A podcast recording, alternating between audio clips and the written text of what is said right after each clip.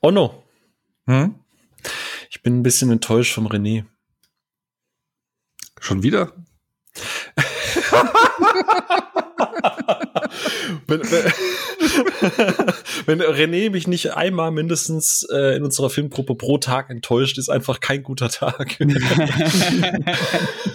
Hängt das mit Sachen zusammen, die er gut oder schlecht findet? Oder? Ja, ja, aber ich glaube, ich würde auch mal einwerfen, ich glaube, da ist dann auch der René ab und zu mal enttäuscht von dir, Phil. Obwohl mittlerweile, glaube ich, ist er auch abgehärtet, ne? Ich wollte gerade sagen, der ist eigentlich, glaube ich, eher enttäuscht von uns beiden, weil während wir beide einfach einem Sozialleben nachjagen, äh, grindet er 18 Stunden lang Halo, um dann in Platin zu landen und darüber zu twittern. das, klingt, das klingt schon bitter, einfach nur sehr bitter. ja, also ähm, äh, eigentlich wollte ich darauf gar nicht hinaus. Ihr, ihr, treibt mich hier schon wieder in Ecken. An der Stelle natürlich liebe Grüße an René, der heute ungeplant nicht mit dabei ist. Dem geht's heute gesundheitlich nicht so gut. Deswegen ähm, Ganz Besserung. Galligrü, ja, und äh, gute Besserung, René, an der gute Stelle, Besserung, falls du das ja. hörst. Ja.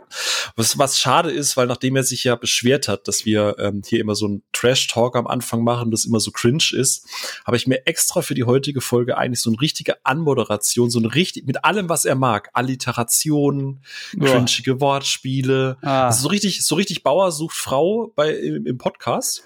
Wow. Und jetzt, und jetzt ist er heute nicht da. Jetzt kann ich die ganze Anmoderation nicht machen. Oh no. Die, die sparst du dir einfach dann für nächste Woche. Ja, die Frage ist, ob das drei, drei Episoden, nachdem er quasi sich darüber beschwert hat, ob das dann immer noch interessant ist. Ja, ja. Also wenn es so gut, gut geschrieben ist, dann auf jeden Fall. Na, natürlich, du weißt ich habe doch von den besten Trash-TV-Experten und Expertinnen gelernt. Also ich bitte ah, dich. Ich glaube, ich, ich, ich cringe jetzt schon, wenn du das sagst. das liegt aber daran, dass wir uns ja auch schon länger kennen, Jens. Du weißt ja, wie unangenehm ich sein kann und wie, wie ja. hart man mir cringen kann. So. Ja. Apropos cringe. Ähm, cringe reimt sich auf binge und bingen kann man ja auch auf Netflix. So, ich bin raus. ich wollte gerade sagen, wir brauchen mal wieder eine gute Überleitung. Wir brauchen, mal, wir brauchen mal wieder eine gute Überleitung. Ganz spontan, aus der Pistole geschossen, nicht vorbereitet. Was ist das letzte, egal ob Serie oder Film, das ihr auf Netflix geschaut habt? Jens. Hellbound. Ono. Äh, hier äh, Spencer Confidential äh, zur Vorbereitung für diese Folge. Hm. Phil. Äh, oh, mh, mm, äh, Arcane. Eine fantastische Serie über ein Spiel, das ich niemals gespielt habe. Aber toll. Das ist ganz gut so. Das ist ja tatsächlich, äh, dafür bin ich nicht toxisch genug. Nee, aber wart ihr zufrieden mit eurer Wahl? Also Ono, gut, du mit Spencer Confidential, der ja schon ein bisschen älter ist. Nicht? Ja, was, der ist halt egal. Also der versucht halt irgendwie so einen auf Bodycup zu machen, aber irgendwie die Chemie zwischen den beiden stimmt nicht. Dann ist es ein. Was, was ist denn ein Bodycup? Ist das. Was? Buddy. Buddy Cup. Buddy, nee, guck, hab ich, das so, so, so, so, so eine Körpertasse ist aber auch was Leckeres, ne? Entschuldigung. Ich wollte ja Bobby Car sagen. Ich weiß Buddy Cop. Ach so, äh, ja. Buddy Cop. Jetzt bringt er mich hier voll durch. Ne, genau. Ah. Also Buddy Cop Dingens Film, wo die Chemie zwischen den beiden äh, nicht, finde ich, funktioniert, wo nichts da ist, ein total lahmer, vorhersehbarer Kriminalfall. Beschreibst du unseren Podcast gerade oder den Film? Jetzt lass ihn doch mal ausreden. Ja, eben. Also von daher, äh, der ist einfach nur egal. Also ist nichts nichts Gutes. Ich finde, okay. es gibt nichts Schlimmeres, als wenn du einen Film geguckt hast und beim am Kino, wir reden jetzt auch von Kino, und beim Rausgehen denkst, ja, habe ich schon vergessen. Ja, das ist und, richtig. Ja. Und davon, aber ich glaube, da können wir auch nicht, da will ich es vorweggreifen, ja. ja.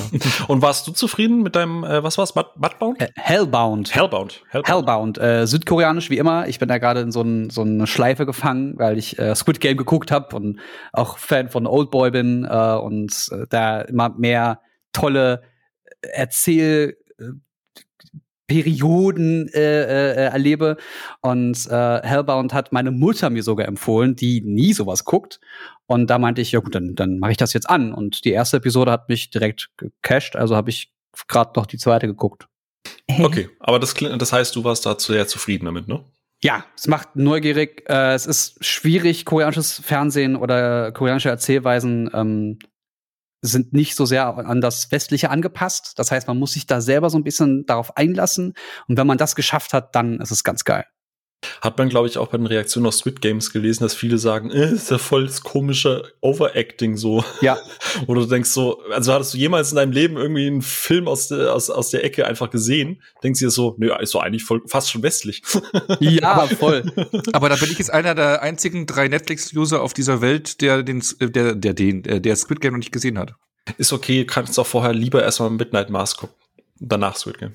Mit Midnight Mask? Das gucke ich mir gleich mal Nein, an. Midnight, Midnight Mask. Das habe ich dir aber schon empfohlen. Das hast du sogar auf Twitter geliked und sogar dich dazu geäußert, soweit ich weiß. Warte mal, Midnight Mask war das Ding, was so. Das habe ich vergessen. Ja, ja, ja, ja. Das habe ich geguckt und dann wieder vergessen. Ja. Wie, du hast die Serie geguckt und vergessen? Ja, ich habe die erste Episode geguckt und dann wieder vergessen. Genau. Wer hat den noch mal eingeladen heute? Ono, warst du das? Ich dachte, wir haben hier jemand mit Geschmack, so wie bei Das seiner war so Chinwahl. unendlich langweilig. Oh, Wow. Perfekt, dann haben wir heute echt den perfekten Gast, nämlich den absoluten Wow. Mainstream-Gucker. Langweilig, eine der bestgeschriebensten Serien, oh Gott. Aber ihr hört schon, wir reden heute über ein ja, aber Thema. du, du Was? musst, aber du hast noch nicht gesagt, wie du Arcane fandest. Hat Ach er so. doch. Hat er, hat er. Eine Hat der er? besten er? Serien. Ja, ja, doch, hat er. Habe ich dir überhört. Jens, hast du mir tatsächlich das erste Mal in meinem Leben zugehört? Was? Oh ja, das wird heute eine, gu das wird eine gute Folge. Heute. Das wird eine gute Folge. Am Ende, wenn wir am Ende uns noch nicht blocken auf Twitter, ist das eine gute Folge. Oh, Challenge accepted.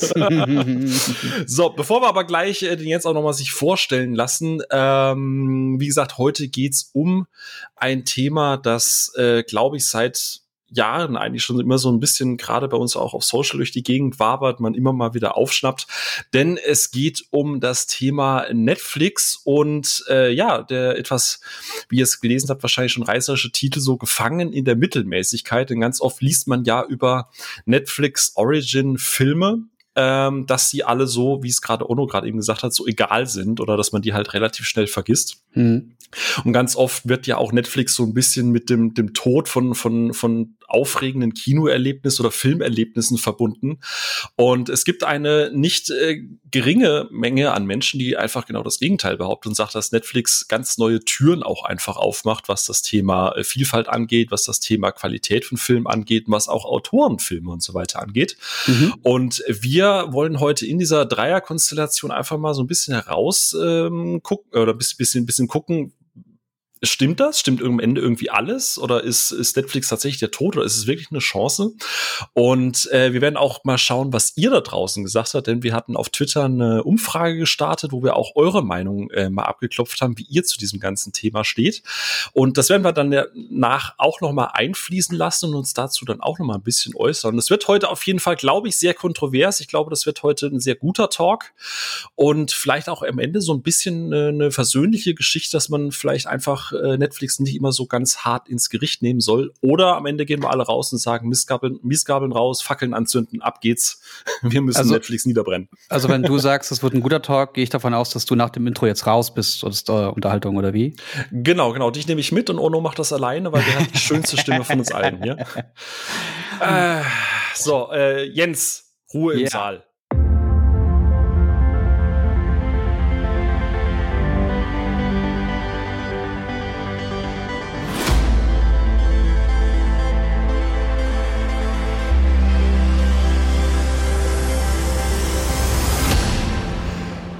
Und da sind wir auch wieder und äh, ich höre hier schon einen gewissen Ginfluencer mit den Hufen scharren, der ähm, selber ja quasi auch Hufen scharren, nicht mit dem, mit dem Glas schwenken. Jens. Ach so. Wohl bekommst, ne? Dankeschön. Und äh, genau, Jens, du bist zum ersten Mal zu Gast. Wie es die Tradition verpflichtet, ähm, wirst du äh, dich einfach mal, wenn du möchtest, kurz, ausführlich oder wie auch immer vorstellen. Denn du hast ja auch einen quasi Podcast, ne? Ja, ich soll mich ganz kurz und ausführlich vorstellen. Das wird spannend. Äh, ich mach's kurz und ausführlich. Mein Name ist Jens Herford. Ich bin freiberuflicher Journalist seit 2015. Seit 2011 arbeite ich in der Branche und ähm, bin damit schon langsam ein kleines Urgestein. Endlich. Ähm, mein Hobby ist dann vor allem Technik, hat sich in den letzten Jahren, seit 2015 auch so ungefähr, vor allem aber auch in den Bereich Film und Kino geschoben, weil ich von ganz vielen Leuten, die Ahnung hatten, ähm, Informationen darüber bekommen habe, wie Filme und wie Geschichten erzählen funktioniert. Und wenn man ähm, Filme bis dato immer nur na, über sich ergehen ließ und ab und zu dachte, oh, das ist aber ein toller Film, aber nicht wusste warum und irgendwann Filme mit diesem Wissen geguckt hat, ähm, dann entwickelt man so ein Gespür dafür, wann etwas gut ist und wann etwas und vor allem warum etwas schlecht ist. Und das finde ich ganz spannend und darüber, deswegen ähm, rede ich auch gerne darüber. Ähm, bin vor allem mit äh, Serien wie Lost groß geworden, wenn man jetzt mal vom gemeinschaftlichen äh, oder von einer Gesamterzählung äh, spricht. Das war ja die erste Serie, die eine komplett stringente Geschichte erzählt hat, wenn ich mich recht entsinne, oder eine, die das so lang durchgezogen hat. Und ähm, das erste Mal, dass ich der Meinung war, dass ich Filmgeschichte im Kino erlebt habe, mit vollem Bewusstsein, war bei Spider-Man Into the Spider-Verse. Das ist traurig, weil das erst 2016 passiert ist, aber schön, weil es dieser Film war. So, und ähm, ich bin großer Fan von Netflix, ich bin ein großer Fan von allen Streaming-Plattformen, außer von denen, die äh, mit S beginnen und mit äh, KY enden. The sky is the limit. Da, da, da, ja, da habe ich mich ja am Wochenende auch schon wieder aufregen müssen, aber äh, da hast du recht. Ich nenne das, eigentlich ist das ja auch keine Streaming-Plattform, das ist ja eigentlich eine Zumutung. Eigentlich ist das ein, ein Zustand. es ist ein Ab Dienstleister. Es ist fein, die machen ihren Job nur halt seit vielen, vielen Jahren irgendwie unverständlicherweise nicht so geil. Und ähm, was ich aber mag, ist das Angebot. Also ich finde es total geil, wen sie alles als Partner haben. Und ich hoffe, dass die entweder selber den Arsch langsam hochbekommen, weil es schade drum ist, oder dass diese guten Sachen halt woanders platziert werden. Zum Beispiel bei Disney, weil die halt eine echt geile Bitrate und eine geile Bildqualität auch anbieten, ne? Hm. Übrigens, ich muss dich mit einem Punkt, weil du jetzt am Anfang schon so massivst gegen mich geschossen hast und ich musste dich ja so ein oh. bisschen oh. in das Team Beutel ziehen. Wusstest du, dass Aha. Ono keinen Kaffee trinkt? Ja, das, das tut mir leid für Ono. Ja, ist doch cool. Wirklich? Wow. Okay. weißt, du, weißt, du, weißt du, dass ich mit Ono in eine Gin-Distillerie gehe und der Ono nur Bier trinkt? hey, hey, hey, das sind Fake News. Das sind ganz klare Fake News. Aber auch hier, ne, trinkt, was ihr wollt, trinkt, wie ihr es wollt. Absolut. Ich äh, bin da auch ganz großer Fan davon, den Leuten, ey, wenn, wenn ihr eure, euren Gin mit Sprite trinken wollt, dann trinkt doch den Gin mit Sprite. Also wirklich. Ich gerade, du sagst jetzt Gin mit Kaffee. das geht übrigens nicht so gut wie Gin mit Tonic. Ach, das habe ich schon mal gehört, ja. nee, also Kaffee mit Tonic, Kaffee mit Tonic. Ich glaube, ich habe letztes Mal dann Gin mit Gingerbier getrunken. Auch das geht. Es ist vollkommen egal. Es gibt natürlich äh, Geschmäcker sind unterschiedlich und auch Geschmacksbereiche pro Person, pro Mensch, je nachdem, wie das so ein bisschen äh, ähm, ausgebildet ist im Körper, sind unterschiedlich. Von daher kann man nicht von so einem allgemeinen Geschmack reden. Was man aber schon so grob sagen kann, ist, dass die und die Dinge den Grundgeschmack, den ein Gin zum Beispiel oder auch ein Whisky oder auch ein Rum bieten wollen, ähm, dass man die nur mit den und den Sachen hervorheben kann oder dass man die damit äh, provozieren kann oder halt den Geschmack verlängern kann. Pipapo. Da kann man so viel machen. Und gleiches mit Kaffee auch. Mir fällt übrigens gerade auf, alles, was du gerade gesagt hast, kann man auch sehr gut auf Filmgeschmack übertragen. Ne? Uh, guter Übergang. Fast hätte, wenn du jetzt sagst, du hast das vorbereitet, dann würde ich dir das fast auch nicht glauben. Ähm, genau, eine, ein kleiner Disclaimer noch an der Stelle, damit das Thema heute nicht komplett eskaliert. Äh, Netflix ist natürlich sehr, sehr viel. Es gibt natürlich äh, neben den Netflix Originals auch noch äh, das Netflix äh, Filme, die zum Beispiel jetzt auch aufgrund der Pandemie oder aufgrund von Studiogeschichten einfach, ich sage mal, eingekauft werden, die allerdings nicht die Netflix Originals sind, die Netflix von Grund auf mitproduziert hat. Dann gibt es natürlich noch die Originals in Serienform. Ähm, das würde allerdings heute wahrscheinlich einfach so eine Milliarde Stunden dauern. Mhm. Und äh, deswegen, äh, wir werden uns heute in dem Talk speziell wirklich auf die Original-Filme konzentrieren, auch eher mit dem Fokus auf die, das klingt jetzt erstmal so ein bisschen Banane, aber so diese Mainstream, bisschen die Action-Comedy-Geschichten, also alles, was, was, sagen wir mal, so für die, für die absolut breite Masse produziert worden ist. Wir reden jetzt halt nicht von dem, was sich Ono sonst in, in, ins Regal stellt, also dieser indonesische Film mit taiwanesischen Untertiteln, Holz geklöppelt auf französischem Teakholz. Ich ähm, hätte sogar einen indonesischen Netflix-Film zum Empfehlen. Ja, aber The Night Comes For Us. Ja. Ja, fantastischer Film. Wer Martial Night Arts oder Light? Might, äh, Night, die Nacht. Die Nacht kommt okay. für uns. Okay. Äh, wer Martial Arts mag, äh, ganz, ganz, ganz äh, fantastisch. Äh, bisschen blutig Hallo? mit Iko Uweis und äh, ne? Äh, kann man, kann man, äh, sollte man gucken. Night.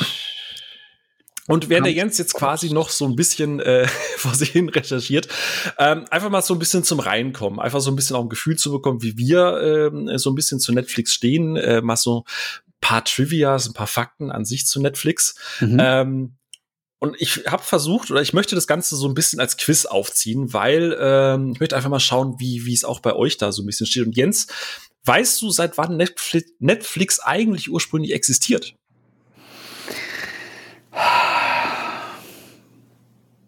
Also, meine Erinnerung sagt Anfang der 2000er. Ja, knapp. Also aber, tatsächlich, ja, tatsächlich ja? seit 1997. Ähm, aber, aber nicht als VOD nicht als VOD, Netflix ah. als als als Name, als Firma. Ähm, die haben nämlich mit äh, DVD-Verleih ganz klassisch angefangen. Ähm, man kennt das noch, man man bestellt einen Film, kriegt die DVD nach Hause und schickt die wieder zurück, quasi die Videothek online. Äh, und seit 2007 ist Netflix dann ins VOD-Geschäft eingestiegen. Mhm. Äh, allerdings noch nicht weltweit, sondern erstmal äh, nur in den Staaten. Und da mal die Frage, äh, Onno, jetzt mal an dich weißt du, seit wann du Netflix nutzt, wann du das erste Mal zu Netflix gestoßen bist? Februar 2015. Warum weißt du das denn so genau? äh, weil ich das in meinen Mails äh, gecheckt habe. Ich habe noch die Anmeldungsmail gefunden in meinem Mailordner. Oh, das ist jetzt aber auch raus. ja, äh, guckt, redet ihr mal, ich guck mal, wo ich mich Genau, also und die habe ich noch drin und ich bin auch seitdem dauerhaft angemeldet. Also ich habe kein einziges Mal eine Abmeldung gemacht. Seitdem läuft mein Abo. Seit sechs Jahren quasi schon. Krass. Mhm. Ist quasi, also Netflix ist schon aus der Kita und da kommt jetzt bald in die Grundschule. Krass. Mhm. Also andere Streaming-Dienste gab's, gibt's so eine On-Off-Beziehung. Also da, da haben wir gerade über einen geredet. Mhm. Ähm, aber alle anderen Streaming-Dienste, glaube ich, die ich sonst gestartet habe, da habe ich bisher sonst laufen lassen, bisher dauerhaft. Mhm. Ja, ich habe tatsächlich auch mal nachgeschaut, weil man kann ja auch seine Nutzerdaten anfragen bei Netflix und äh, habe das in der Vorbereitung auch mal ah. gemacht. Und äh, mein tatsächlich Anmeldung ist am 28.08.2016 gewesen. Also ein bisschen später als bei dir bin ich dazu gestoßen. Und äh, Jens, weißt du es noch so grob zumindest, äh, wann du, wann du dazu gestoßen bist? Nein, ich versuche das gerade rauszufinden, aber ich, ich hier steht was von 2018. Äh, ich habe aber das Gefühl, dass ich das schon sehr viel länger nutze. Also ich habe das Gefühl, 2014, 15 müsste das sein. Okay. Wisst ihr noch so ganz grob, Jens, vielleicht auch du gerade, äh, was so das allererste war, was du auf Netflix geschaut hast? So das allererste Nein. Mal? Auch nicht? Nein. Ah, schade eigentlich. Ich kann das, man kann es auch leider, also man kann es äh, zwar sich anschauen, was man kürzlich gestreamt hat, aber wenn man wirklich auf das Letzte zurückgehen will, muss man die ganze Zeit immer wieder auf Zeig mir neue Inhalte, zeig mir neue Inhalte klicken. Und ähm, da ich sehr viel konsumiere, dauert das ein bisschen. Okay. Onno, weißt, weißt du es noch? Äh, ich habe da wirklich lang rum überlegt. Ähm, ich hatte ja auch meine Nutzungsdaten hier äh, angefordert, aber irgendwie nichts bekommen. Vielleicht habe ich es auch falsch gemacht, aber ich habe dann wirklich so noch mal überlegt. Ich meinte erst, ich hätte da Breaking Bad weitergeguckt, wo ich dann die DVDs und bisschen Blu-rays hatte, aber ich glaube, da habe ich aber alle Blu-ray-Discs, was ich gecheckt habe. Also das war es nicht. Dann war es, glaube ich, Walking Dead, weil ich glaube ich nur da die ersten zwei, drei Staffeln auf Blu-ray hatte und die vierte und fünfte dann auf Netflix weitergeschaut habe. Mhm. Das könnte gew so gewesen sein. Aber ja. Erstmal Serien waren bei mir, ja. Ha, ha, ha. Komm, wir, mach, wir machen es klug. Man muss sich ja nicht anschauen, was man gestreamt hat. Es reicht ja, wenn man anguckt, was man bewertet hat. Das ist nämlich meist ein bisschen weniger. Und da ist die erste Sache die Monster AG am 3.10.2014. Ja, passt dann ungefähr mit dem, was du jetzt auch äh, prognostiziert hast mit 2014. Spannend. Äh, bei mir war es. Hoffentlich Daumen nach oben für die Monster AG. Ja, klar, fünf Sterne. Ja. Hä? Natürlich. Na dann. Äh, genau, bei mir war es tatsächlich äh, ganz klassisch äh, Stranger Things. Stranger Things in einem Satz korrekt aussprechen ist wirklich schwierig. Bei mir war es äh, tatsächlich Stranger Things. So, jetzt. Du, du, du, machst da verrückte Sachen, du. Du mach, ich mach verrückte Sachen, genau. Ähm, war ja mit so einer der ersten Kampagnen, wo ich dann auch das erste Mal von, von Netflix so gehört habe, so jetzt streame auf Netflix. Und es war dann so, ja klar, guckst du dir mal Probeabo äh, an und dann äh, Stranger Things angeschaut, gefangen gewesen und dann ähm, ähm, reingegangen. Also dann, dann all in, tatsächlich auch sehr, sehr viel Serie am Anfang. Ich glaube, der erste Film, den ich geschaut habe, war Stereo mit Moritz, Moritz bleibt treu. Also tatsächlich, der erste Film, den ich geschaut habe, ist ein deutscher Film. Ah. Und sogar ein guter. Also äh, auch selten. So. äh, Frage natürlich an der Stelle an euch da draußen. Könnt ihr euch noch dran erinnern, was ihr als erstes irgendwie geschaut habt, seit wann ihr mit dabei seid? Schreibt es uns doch einfach gerne auf Twitter unter den äh, Beitrag. Wird uns mal interessieren, ob ihr euch da einfach noch so ähm, dran erinnert. An der Stelle ein kleiner Fun Fact. Ich werde die heute immer mal wieder reindroppen, denn ich habe ich habe ja recherchiert. Äh, wusstet ihr, dass Netflix um das Jahr 2000 herum einer der allerersten Anbieter war, der dieses ominöse Big Data benutzt hat, um Inhalte nach Nutzervorgaben oder nach Nutzervorlieben zu sortieren und vorzuschlagen, und zwar zu einer Zeit, als es noch der DVD-Vertrieb war. Oh, krass.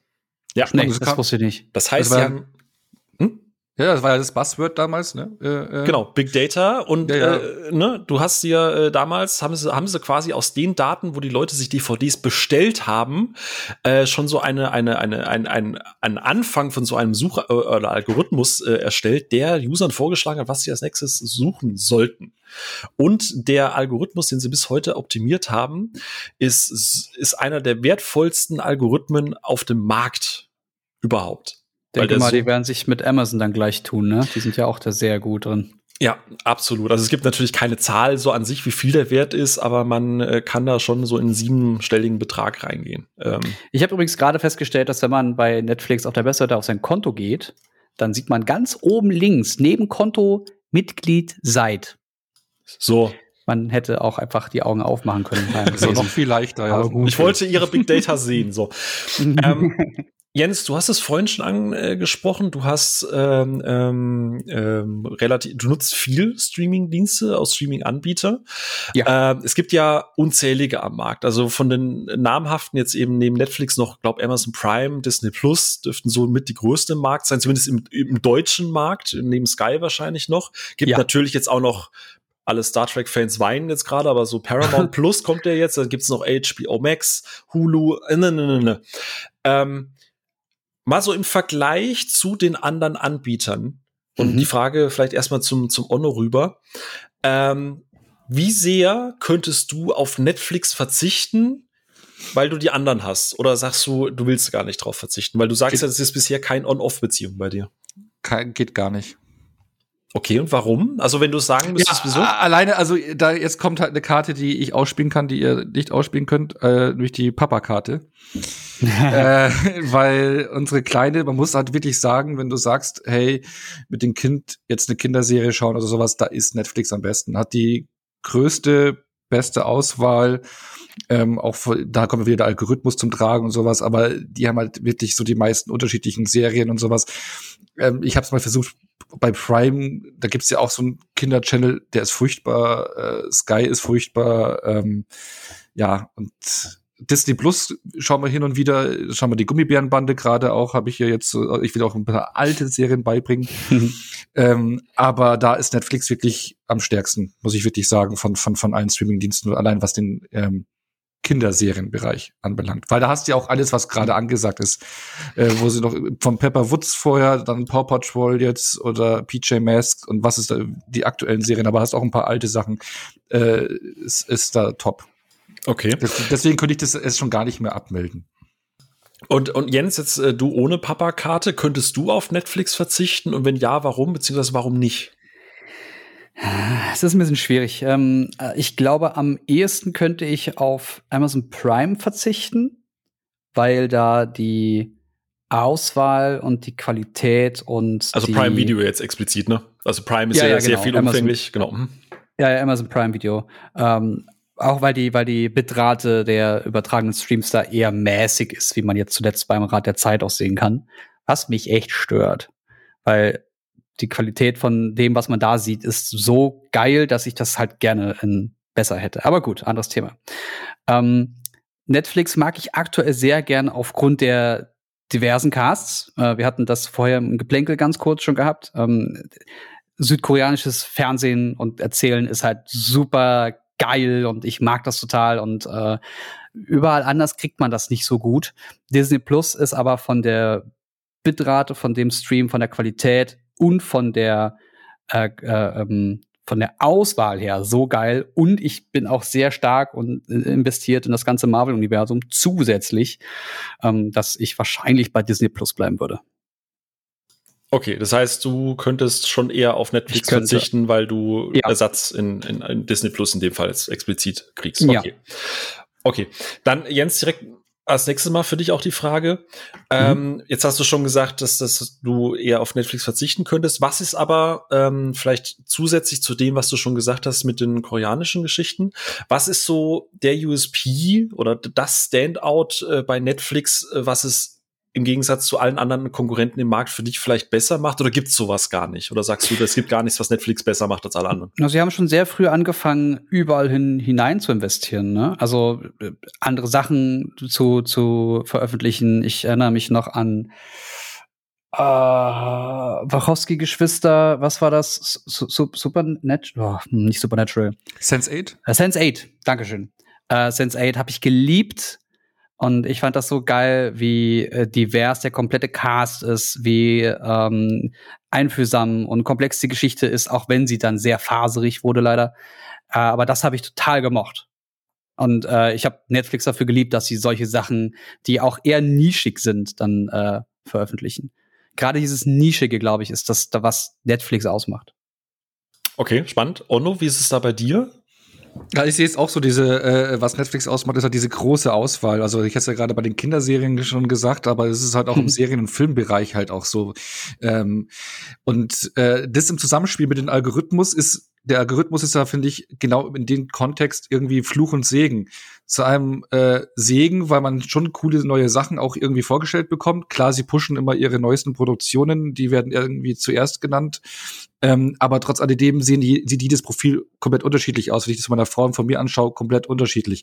Aber Fluch finde ich auch, weil da sehr, sehr viele Perlen dann irgendwo runterfallen. Ich habe dann hier mhm. und da mal angefangen, wirklich ähm, auf anderen Plattformen wie Just Watch zum Beispiel zu gucken, was hat Netflix eigentlich noch so drin, habe wirklich Filter gesetzt für Genres und sonst irgendwas und habe da Filme und Sachen gesehen, die mich wirklich voll interessiert haben, aber die mein Algorithmus, der auf mich eingestellt war, komplett rausgefiltert hat. Also hm ne, ist, ist schade, weil Netflix hat so, so, so viel, viel mehr, mehr zu bieten und, äh, äh und gerade diese äh, Vielfalt macht halt Netflix so besonders. Mhm. Wie gesagt, also auch, du hast ja nicht nur Mainstream, sondern auch sehr viele Nischen, ja. aus, aus, und du hast auch sehr viele Produktionen aus anderen Ländern, ja, äh, Südkorea ja schon genannt, aber auch Japan oder äh, auch aus Indien und, und was, was du sonst eigentlich nicht so, äh, sagen wir mal so im, im normalen TV zu hm. schauen bekommst. Du hast ja auch eine gewisse Verpflichtung der Länder äh, seitens der Länder auferlegt bekommen, dass du quasi einen gewissen Anteil an, an Eigenlandproduktion quasi auch liefern musst. Und deswegen, mhm. äh, also hast du ja auch deutsche Serien, du hast französische Serien, ne, ne, ne. also ähm, das ist ja quasi auch so ein bisschen, es kommt ja äh, einher, wenn du da eine Lizenz dafür haben möchtest. Aber wo was du gerade gesagt hast, auch nur wegen dem, wegen den Vorschlägen, beziehungsweise wieder kleine, kleiner Quiz-Snack. Wer von euch beiden äh, einfach die Zahl raushauen. Was denkt ihr, wie viel Prozent der User verlassen sich auf das, was Netflix einem vorschlägt? 92 Prozent. Ich bin auch bei 90 irgendwas. Mhm. Tatsächlich sind es 80 Prozent. Uh. Mhm. Weniger als gedacht, ne? Hätte ich aber tatsächlich ja. auch weniger gedacht. Das heißt, 20 äh, Prozent der Leute sind dann doch eher proaktiv. Und eine Sache, also ich, ich stimme euch beiden komplett zu, ich muss das jetzt nicht nochmal wiederholen. Was ich persönlich mag, ist, Gerade weil du kannst halt irgendwann aufgrund des limitierten Platzes nicht alles vorschlagen, was für dich von Interesse sein könnte. Äh, ich mag es aber, dass mittlerweile bei diesen Listen, die man da vorschlägt, dass, dass die ein bisschen äh, diversifizierter geworden sind. Also das ist in Deutschland beliebt, das ist international beliebt, das könnte dir gefallen, wenn du Horror magst. Ne, ne, ne, ne. Also ich mhm. finde, die Aufklasterung ist mittlerweile im Gegensatz zu Gefühl von einem Jahr deutlich also es ist einfacher geworden, bei den Vorschlägen mal ein bisschen durchzubrowsen. Aber, aber, tro aber, trotz alledem ist das, finde ich, einer der größten USPs von, von Netflix. Auch wenn du andere Oberflächen auch anschaust, generell die Anordnung, die Struktur, Prime finde ich zum Beispiel furchtbar, da finde ich gar ja. nichts. Ähm, ja. Obwohl da so tolle, weil der Prime hat da eine Masse an Inhalten. Wenn mhm. du mal wirklich weil da guckt, die haben so viel, aber auch so viel Scheiße. Und das, da musst du dich erstmal durchwühlen. Und da Netflix ist äh, äh, fokussierter. Ich meine, die wissen, dass sie viele Inhalte haben, versuchen dich aber nicht mit den Inhalten zu erschlagen und sich mal äh, sondern dich drauf zu fokussieren, was er wirklich taugen könnte. Ne, das macht's halt so ein bisschen griffiger. Und Disney zum der, Beispiel. Der, hm? Ja, Entschuldigung. Ja, also, und bei Disney Plus sind ja nicht ganz so viel Inhalte. Ne? Da hast du halt so, so ein paar Sachen, die gerade äh, angesagt sind, obwohl mit Stars ist das gut viel dazu. Vor allem auch Eigeninhalte, das ist ja immer auch ja, Eigeninhalte, Punkt, ne? da ist noch nicht ja. so viel da, ja. Was ich bei der Übersicht oder wenn du dir einen Film anschaust oder wenn du äh, in der Übersicht zum Film bist, so rum, ähm, noch schade finde, ist, dass dir zwar angezeigt wird, das und das könnte dir auch gefallen, aber es, oder ähnliche Titel, aber es steht nicht genau da, was das jetzt sein soll. Also wenn ich jetzt hier äh, bei einem Film bin ah, und dann steht mm, da mm, das mhm. Genre und dieser Film ist zum Beispiel spannend, ohne da jetzt zu viel vorwegzunehmen, dann ähm, habe ich hier noch andere Beispiele, aber ich äh, sehe jetzt nicht, ist das jetzt lustig oder gruselig oder ist das Action oder Comedy? Weiß was genau wird mir jetzt hier gerade vorgeschlagen. Da hätte ich gerne irgendwie noch so zwei, drei Tags einfach noch dazu, um äh, in der guten Übersicht noch mehr und noch schneller mich entscheiden zu können. Oh ja, das finde ich spannend. Mhm. Mhm. Apropos Vielfalt, äh, noch ein kleiner äh, äh Trivia-Fact. Ähm, auch nochmal an, an, an euch beide. Was denkt ihr, Stand 2000, äh, 2020, wie viele Filmtitel hat Netflix weltweit im Angebot? Einfach mal Bauchgefühl. 7000? Okay. Jetzt? Jetzt insgesamt? Ja, weltweit. Oh Gott, äh, keine Ahnung. Ich sag 10.000. Okay, 15.000 sind's tatsächlich. Oh weltweit. Was natürlich heißt, also man hat natürlich nicht in jedem Land Zugriff auf jeden ja, anderen ja, Film. Deswegen bin ich gerade so hochgegangen. Genau, also 2018 waren es noch 15.500, jetzt sind es nur noch, sagen wir mal, 15.000, was daran liegt, dass, und da kommen wir dann jetzt auch gleich drauf, äh, Netflix mittlerweile nicht mehr Geld oder nicht mehr so viel Geld in, in Fremdproduktionen zum Einkauf investiert, so wie es ja mhm. teilweise auch Disney, sagen wir mal, durch Stars und so weiter halt eben zwangsläufig macht, äh, oder was halt auch Amazon Prime ganz viel macht, deswegen, da kommt ja der ganze Schrott auch gefühlt her, sondern dass das Geld geschiftet wird in diese Eigenproduktion und aus dem Grund wird der, der, der weltweite Filmkatalog ein bisschen kleiner äh, weil einfach viel mehr die eigenen Produktionen gefördert werden sollen. Ja, aber Ab vor allem kannst du ja nur, anstatt die Lizenz nur für einen bestimmten Bereich zu kaufen, kannst du ja einmal was produzieren und kannst das überall Und da kommt der Geschäftsjens wieder raus. Sehr schön. Jawohl. so funktioniert Marktwirtschaft. Nein. Ähm, äh, genau, apropos Filme, Jetzt noch mal so Bauch raus. Äh, Ono hat es ja gerade eben schon gesagt. Äh, das war Spencer, Spencer, Spencer Confidential, um Gottes Willen.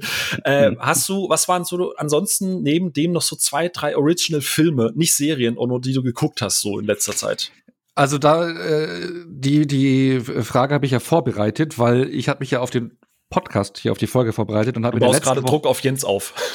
Ach so, nein, nein, nein, nein, alles gut. Nee, ich habe in der letzten Woche tatsächlich elf Netflix-Produktionen geschaut. Netflix wow. Filme in der letzten Ich möchte jetzt den Titel hören und dann gut oder schlecht, ohne ins Detail zu gehen.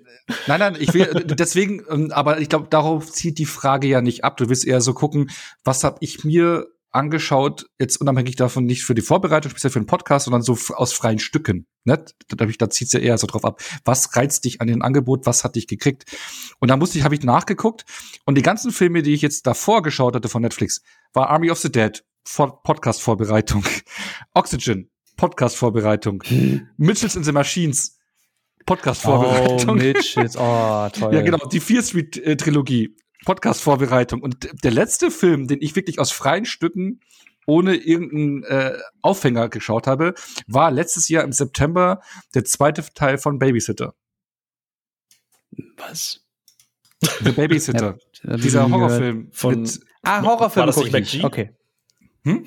Ja, wobei es eher eine Horror-Comedy, oder? Also der erste Teil. Horror-Comedy, ja, ja, der zweite ja auch und sowas. Ja. Ich finde die ja besser als ihren Ruf. Nicht übermäßig gut, aber auch nicht scheiße, wie sie gemacht werden. So. Aber das war der letzte aus freien Stücken geguckte okay. Film. Wie ist es bei dir, Jens, äh, aus freien Stücken? Was waren so die letzten zwei, drei Filme, die du bewusst geschaut hast? Und ganz kurz nur fandest, hat sich's gelohnt oder nicht, ohne da in eine Review zu verfallen? The Harder They Fall fand ich großartig. Army of the Thieves vergessenswert. Aber man hat gesehen, dass alle Spaß daran hatten, also okay. Äh, es gab noch Bloodshot, vergessenswert. I Care a Lot, fand ich ziemlich gut. Äh, Sweet Girl fand ich richtig gut. The King hat mir auch overall richtig gut gefallen. Und klar, Mitchells vs. The Machines. Ah, Liebe. Also godlike. Was ja. los? Gell auch noch. so. Äh, ich finde ihn auch gut. Er ist alles gut. Hey.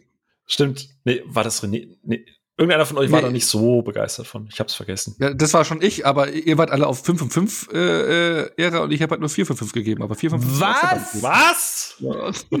Wow! wow! So. Oh, da muss ich mir die Folge nochmal anhören. Mich würde interessieren, was dir da nicht gefallen hat. Aber gut, denke, das ist das nicht hier das Thema. Sehr lohnenswerte Folge übrigens, weil wir über Sony Animation Pictures reden. Aber ja. Ähm, genau. Wo wir da bei Spider-Man Into the Spider-Verse wären. Ganz genau, denn äh, Sony macht äh, im Animationsbereich sehr viel Gutes. Aber wir wollen weg von Sony und ähm, Spider-Man auch. so! Sync als Spider-Man.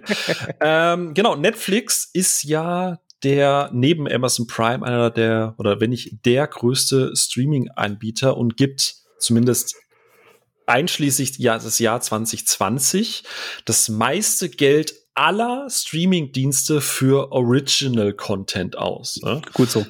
Genau. Es gibt über 1500 Netflix Originals verteilt auf Serien und Filme.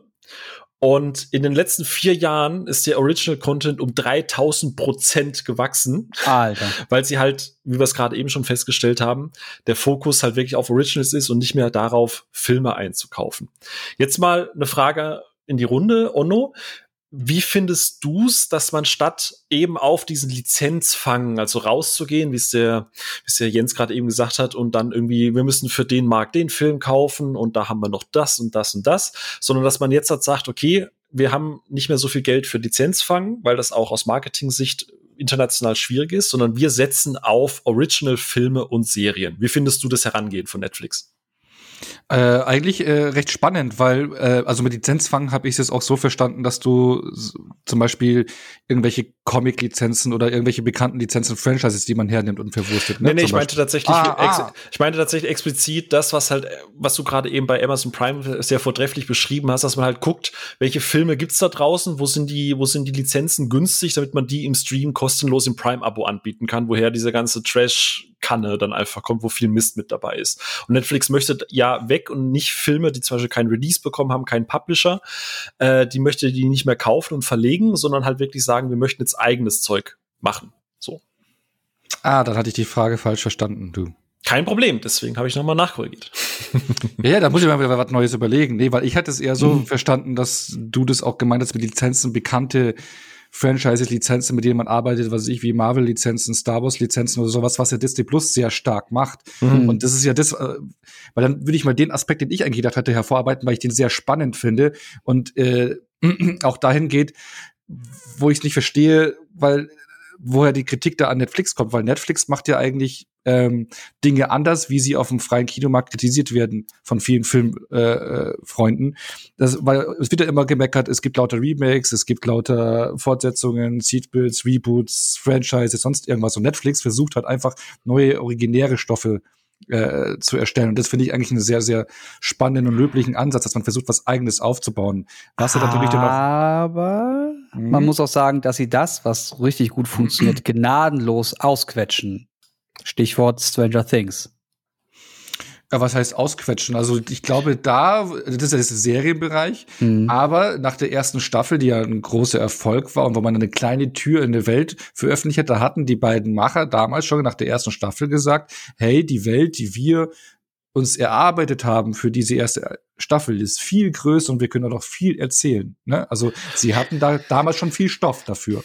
Das ist Okay. jetzt nicht alles dran geklatscht. Also so habe Ich- es ich mal irgendwo vernommen. Ich wollte auch gerade Mhm. sagen, ich finde es interessant, weil der Einwurf von Jens, der ist richtig, aber Stranger Things wäre das letzte Beispiel, das mir eingefallen ist. Ich würde eher Haus Mhm. des Geldes und ähm, Oh hier- Gott, nee, also so weit wollen wir das Niveau ja jetzt noch nicht senken. Also, Weil nach der ersten Staffel war ja die Story auserzählt und die war ja wirklich faktisch einfach auserzählt. Und du hast jetzt fünf Staffeln oder hier, äh, wie heißt die Serie mit, mit äh, äh, wo, wo sie sich am äh, in diese Augen, diese gottverdammten Augen, äh, nee, dieses Lächeln, äh, mit, wo sie sich am Ende quasi. Hugh, Nee, nicht Hugh. Ähm, ah, wo sie sich am Ende quasi das Leben nimmt und aus ihrer Sicht quasi ihre Geschichte erzählt. ach, ach, dieses verdammte Lächeln. Äh, äh, ja, ja, ja, das mit dem ähm, Ja, genau. Der Schule und den Schülern Ja. und dem äh, ähm, Mobbing und dem Ganz Selbstmord. Genau, ganz genau. Äh, Ja, aber, aber das ist aber jetzt im Serienbereich, ne? Ja, Ja, genau. immer Ich wieder. glaub, ja, aber, aber, aber, wieder. Film, Sorry. genau, aber im Filmbereich wurde noch gar nichts ausgeschlachtet. Du hast ja noch keine einzige Fortsetzung. Bright 2 ist in der Mache, Stimmt. ja, aber ansonsten hast du noch keine Fortsetzung zu einem Netflix-Film. Und du hast sämtliche neue Stoffe, die eigentlich äh, man sich ja ausdenkt, zum Beispiel auch The Old Guard, glaube ich, auch auf einem Comic basiert oder sowas, äh, aber eher unbekannt. Aber du hast eigentlich sehr viel eigene Sachen äh, rausgebracht und hast, baust du hast recht, ja. Du hast recht. Ich hab Du baust nicht auf irgendein Star, genau, du baust nicht auf irgendein Star Wars, Marvel oder ja. DC oder sonst irgendwas. So hatte ich die Frage ursprünglich eigentlich mhm. verstanden, weil das Kino ja voll ist von X-Fortsetzungen und sonst irgendwas, was halt mhm. den Fans anzieht. Ne? Aber äh, gute in der Auslegung. Also im Endeffekt geht das ja auch so ein bisschen in die Richtung, dass du halt nicht rausgehst und Super Shark 3 suchst, sondern ja, ja, genau. deswegen lieber irgendwie Mega Shark produzierst oder so. Aber das war äh, übrigens äh, tote Mädchen lügen nicht. Dankeschön. Danke, danke. Jens. Oh. Das war, ich, war wichtig gerade. Ich hasse das. Ja, danke. Ich sonst hätte ich heute Nacht wieder nicht schlafen können. Und alle, mhm. alle ZuhörerInnen da draußen gerade so, du Idiot! Ja, ja, genau. das ist immer, wenn man, wenn man selber zuhört, ne, dann weiß man es immer. Und wenn man es dann selber moderieren muss und spontan raufkommt, dann weiß man es nicht. Ja, ist das wie bei, wie bei Wer wird Millionär, ne? Ungefähr. Wer ganz genau. Ganz genau. alle Fragen beantworten. wie, ist es bei, wie ist es bei dir, Jens? Also, um den ursprünglichen Punkt der Frage, also ich fand den Ansatz von Ono jetzt mit dem Lizenzfang und dass du halt nicht diese Fortsetzungsmaschinerie hast, eigentlich ganz gut. Aber wie findest du es eher aus diesem Bereich heraus, dass du halt sagst, okay, ich gucke jetzt nicht, welche Filme haben gerade keinen Verleiher und die kaufe ich mir halt einfach mal ein, wie es jetzt keine Ahnung, Stars oder, oder, HBO, nee, gut, HBO nicht zwingend, aber Prime oder Sky machen, sondern dass man wirklich sagt, okay, der Fokus geht jetzt mehr und mehr auf eigene Geschichten. Ey, wenn der Fokus auf eigene Geschichten ist, fein. Ich glaube aber, Budget und Zeit sollte immer dafür da sein, den Leuten eine Plattform zu bieten, die es verdient haben. Und Netflix ist eine geile Plattform, äh, die kann viele, viele Millionen Menschen erreichen. Und äh, die müssten da einfach nur innerhalb von Netflix gute Leute haben, die verstehen, wann Stoff gut ist und wann nicht. Und wenn sie jetzt die Möglichkeit haben, jemanden zu supporten oder jemanden ähm, zu veröffentlichen, der eine richtig geile Geschichte hat, zum Beispiel, weiß nicht, irgendwas Südkoreanisches über Kinderspiele oder so, was niemand veröffentlichen will. Und wenn die dann sagen, ja, okay, wir machen das, dann wird der Erfolg sie schon belohnen. Das äh, ist durchaus richtig. Das kann natürlich keiner ahnen, dass es so ein Erfolg wird, wie bei Squid Game. Sorry, aber äh, ne, also ich weiß nicht, ob The King jetzt ein Netflix Original war, aber das Ding ist schon aufgefallen. Mhm. Und vor allem Erfolg ist ja durchaus was, was Netflix nicht fremd ist. Ne? Ich meine, 2013 wo ja im Prinzip alles so richtig losging, wo es losging mhm. mit den ersten Original-Serien ähm, ähm, in dem Fall. Da kamen ja so Sachen wie Orange is the New Black, Hem Hemlock Grove und oh ja. darf man das jetzt noch sagen, eigentlich eine sehr gute Serie, die leider durch einen gewissen Darsteller kaputt gemacht wurde, House mhm. of Cards. Ne? In einem Jahr hast du 31 Emmy-Nominierungen bekommen für diese Serien, was ja absolutes Novum teilweise auch war. Ich meine, die Diskussion, ja. darf man Oscar-Filme, müssen die ins Kino, jada, jada, das hat ja einen komplett neuen, äh, neuen Bereich losgelegt. Also Qualität und Geschichten erzählen können sie ja. Es zeigen ja auch die ganzen Awards, die sie, die sie gemacht haben. Und daher mal die Frage, äh, jetzt auch vielleicht direkt an dich, Jens. Ähm, ein paar Sachen haben wir jetzt gerade schon, schon, schon rausgearbeitet. Aber siehst du gerade für, für aufstrebende oder bisher vielleicht unbekanntere Filmschaffende Vorteile darin, wenn man so eine Plattform wie Netflix hat? Oder siehst du da potenziell eher das Gefahrenpotenzial im Sinne von, ja, mach einfach mal, hier hast du Kohle, Hauptsache wir haben Original? Nö, ich glaube, äh, du hast einen Vorteil, weil ich glaube, dass die Hürde, äh, bei Netflix zu landen, sehr viel geringer ist, als mal eben im Kino zu landen. Und die Reichweite, die du mal eben mit einem schnellen Link bei Netflix generieren kannst und die, die Aufmerksamkeit einfach, ist wahrscheinlich höher als schick mal die Leute ins Kino, der Film ist gut. Mhm. Äh, mal, sich mal eben einen Stream an oder einen Trailer mhm. zu einem Film anzuschauen, der einen vorgeschlagen wird. Die Wahrscheinlichkeit, dass dieser Film oder dieser Name davon oder ein Bild davon ja irgendwie mal durch deinen durch deinen äh, Stream fliegt, ist ja schon höher, als wenn du den, den die, eine Kinokette dazu bringen muss, diesen Film zu veröffentlichen. Thema Limited Release, ne? Also gerade was was die flächendeckende Verbreitung in solchen Kinos geht, der klassische Ey, Filmweg. Ich, ich ne? sag nur, ich, ich habe ich hab ja ewig in Berlin gelebt und ich habe ewig gebraucht, bis ich ein Kino gefunden habe, das zu meiner Zeit, also wenn ich konnte, Spider-Man Into the Spider-Verse veröffentlicht hat. Und der hat wie viele Oscars abgesahnt? Der war wie erfolgreich? Habt ihr abgehört, ist so ein Nischending, ne? Also, ja, ja, nee, muss, weiß nicht, unter der Woche 14 Uhr, aber auch nur einmal. Ja. Und auch nur in Deutsch. Fühle. Hä? Was? Also da, da siehst du halt nee. einen Vorteil, dass du halt äh, sagst, dass du, dass du äh, junge oder gerade so, so im Indie-Bereich, dass du da durchaus eine Plattform äh, schaffen kannst, um schneller, unkomplizierter potenziell eine Audience zu erreichen, weil du halt diesen klassischen Kino-Distributionsweg produzierst. Hier, Studio A, Kino, Distribution, Limited Er ist, Release. Er ist ne? vielleicht kein kleines Licht und das wird wahrscheinlich kein guter Vergleich sein. Aber Julian Bam hat da jetzt auch was produziert mit seinem Bruder, wenn ich das richtig in ja, Erinnerung habe, der mhm. genau, der das Ganze, der die Regie geführt hat oder produziert hat oder beides irgendwas. Ich meine beides, ja. Das, das hängt irgendwie alles zusammen, genau. Und äh, die könnten das jetzt bei YouTube irgendwie veröffentlichen, aber hätten halt nicht die Reichweite und die Budget, die Plattform und diesen einfachen Zugang für alle. Mhm. Und ich würde schon sagen, dass Netflix da als Plattform eine gute Wahl ist. Mhm. Siehst du, siehst du aber auch potenziell, äh, vielleicht auch langfristig irgendwo eine Gefahr, was das Thema angeht, dass du vielleicht zu vielen Leuten die Tür aufmachst? Einfach mal in den Raum gefragt, das ist jetzt nur ein Beispiel, oder sagst du eigentlich per se siehst du erstmal da jetzt kein großes Problem? Äh, an, an dem, wie Netflix nee, das, das hat.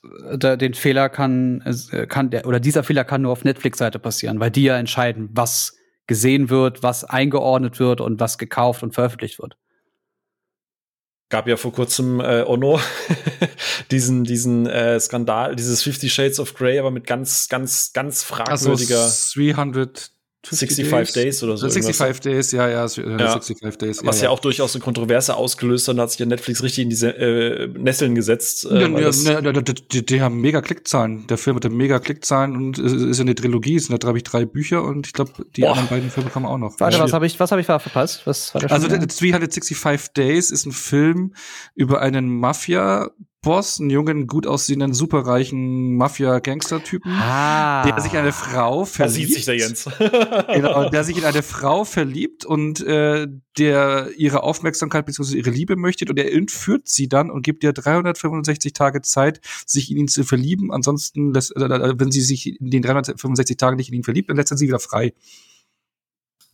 Ah. Ich verstehe das Problem, aber ja. wenn das eine Geschichte ist, die schon existiert, also man kann ja auch einfach mal schlimme Geschichten erzählen. Also ja, ja, also es ist halt ein Buch, es sind auch erfolgreiche Bücher, glaube ich, so wie, ich weiß nicht, ob es so erfolgreich ist wie Fifty Shades of Grey, aber auch recht erfolgreich. Also so. Ging, ging es da nicht irgendwie darum, dass es teilweise fragwürdig präsentiert wurde? Ja, es ist halt Irgendwas, so generell ja. so dieses, äh, eine Frau zu entführen, äh, um dann und die Liebe. Also das, ist ja eh schon, das ist ja problematisch hoch 10. Ja gut, aber also Dexter hat Menschen getötet, die einfach durch das System geflutscht sind. Das ist auch nicht richtig. Und trotzdem haben sie alle, wir alle lieben nee, Dexter. Also der ist, der ist einfach nur furchtbar, der Film in allen Belangen. Ah, cool, dann gucke ja. ich den. Also also ich glaube, da ist halt vor allem auch äh, diese moralische Komponente. Es wird einfach so Eben, gesagt, ja. dass so, so ist der übliche Weg, wie man jemanden kennenlernt. Und das, so, ja, das ja, ist dann ja. schwierig. Cool, cool, so ein bisschen wie bei bei äh, Twilight, wenn im Prinzip äh, suggeriert wird oder wenn sie quasi einfach nur die Beute ist und einfach überhaupt nicht selbst. Also äh, ist alles. Ich habe es mir gar nicht erst angeguckt. Mir hat schon das einfach echt gereicht, was ich da erzählt habe, um ah, zu wissen.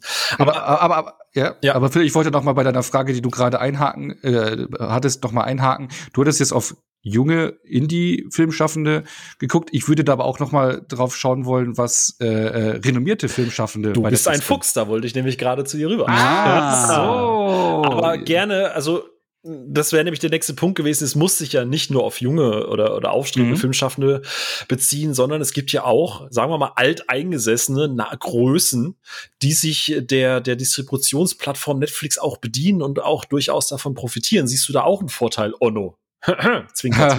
ja, absolut, weil ähm, du hast ja sehr viele Filme und wir haben es ja auch hier und da schon bei manchen Folgen angesprochen, wo wir über Projekte geredet haben.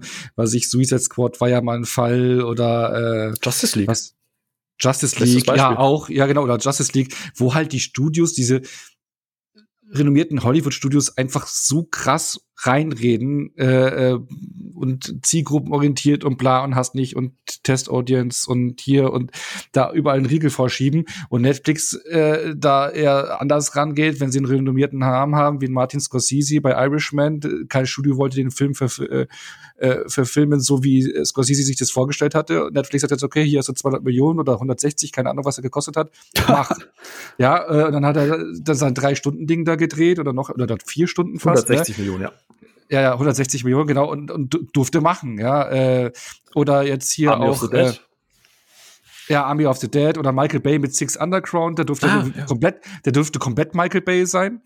Ähm, aber, aber guck mal, Six Underground habe ich auch gesehen. Das ist ein Film, da, also ich, ich hatte mir ein bisschen mehr erhofft, ja, okay, mhm. aber der hat sich ja die ganze Zeit selber überhaupt nicht ernst genommen. Okay, Jens. Oh Gott, wir sind uns einig, ich hasse es. oh, Entschuldigung, aber da muss, ja gut, ja. Er hat sich ja gar nicht ernst genommen. Der hat ja die ganze Zeit damit gespielt, dass alles explodiert und dass alle Stereotypen Figuren sind und so weiter und so fort. Der Reynolds-Faktor. Äh, ja, ja, genau. Das war einfach, der, ja, er hat Explosionen um Ryan Reynolds gebaut und Ryan Reynolds nur ab und zu in die Kamera gestellt. Das ist der Film. Ja, genau. Das hat mich so aufgeregt. Also bei mir war es so, ich bin ja kein Typ, der ist, äh, der mega Michael Bay-Hasser schlechthin eigentlich ist, wie wir, wie wir einige Leute sind. Also ich liebe The Rock und sowas. Äh, Armageddon hat auch bei mir irgendwie so ein Stein im Brett von damals mm, noch Cat Boys oder sowas. Die mag ich schon, ne? weil ich bin hiermit groß geworden. Aber Six Underground ging mir so auf den Sack. Aber gut. Aber du hast auch so Geschichten äh, wie äh, The Forest of Love äh, mit äh, von Sion Sono, ja, wo der halt einfach mal machen konnte, was er wollte. Er hat eine Filmversion rausgemacht, dann kam noch so eine kleine Miniserien-Ding äh, davon raus, was noch mal ein bisschen länger war. Äh, der durfte auch machen, was er wollte. Oder äh, auch jetzt vor kurzem David Fincher mit Mank. Ne? Den habe ich mir jetzt ähm, äh, in der Vorbereitung angeschaut der war halt überhaupt gar nicht meins, der Film. Also, das ist auch so ein Film, glaube ich, der wäre so von einem Hollywood-Studio nie ins Kino gekommen, ja. Also, man sieht da Gary Oldman von einem Dialog in den nächsten rüber äh, schwappen und äh, hm. Szenen in Schwarz-Weiß, was ja auch cool ist. Also, inszenatorisch war der top, aber der springt dann irgendwie in den Jahren ständig hin und her und siehst irgendwelche Monologe und Dialoge von Gary Oldman. Das war's.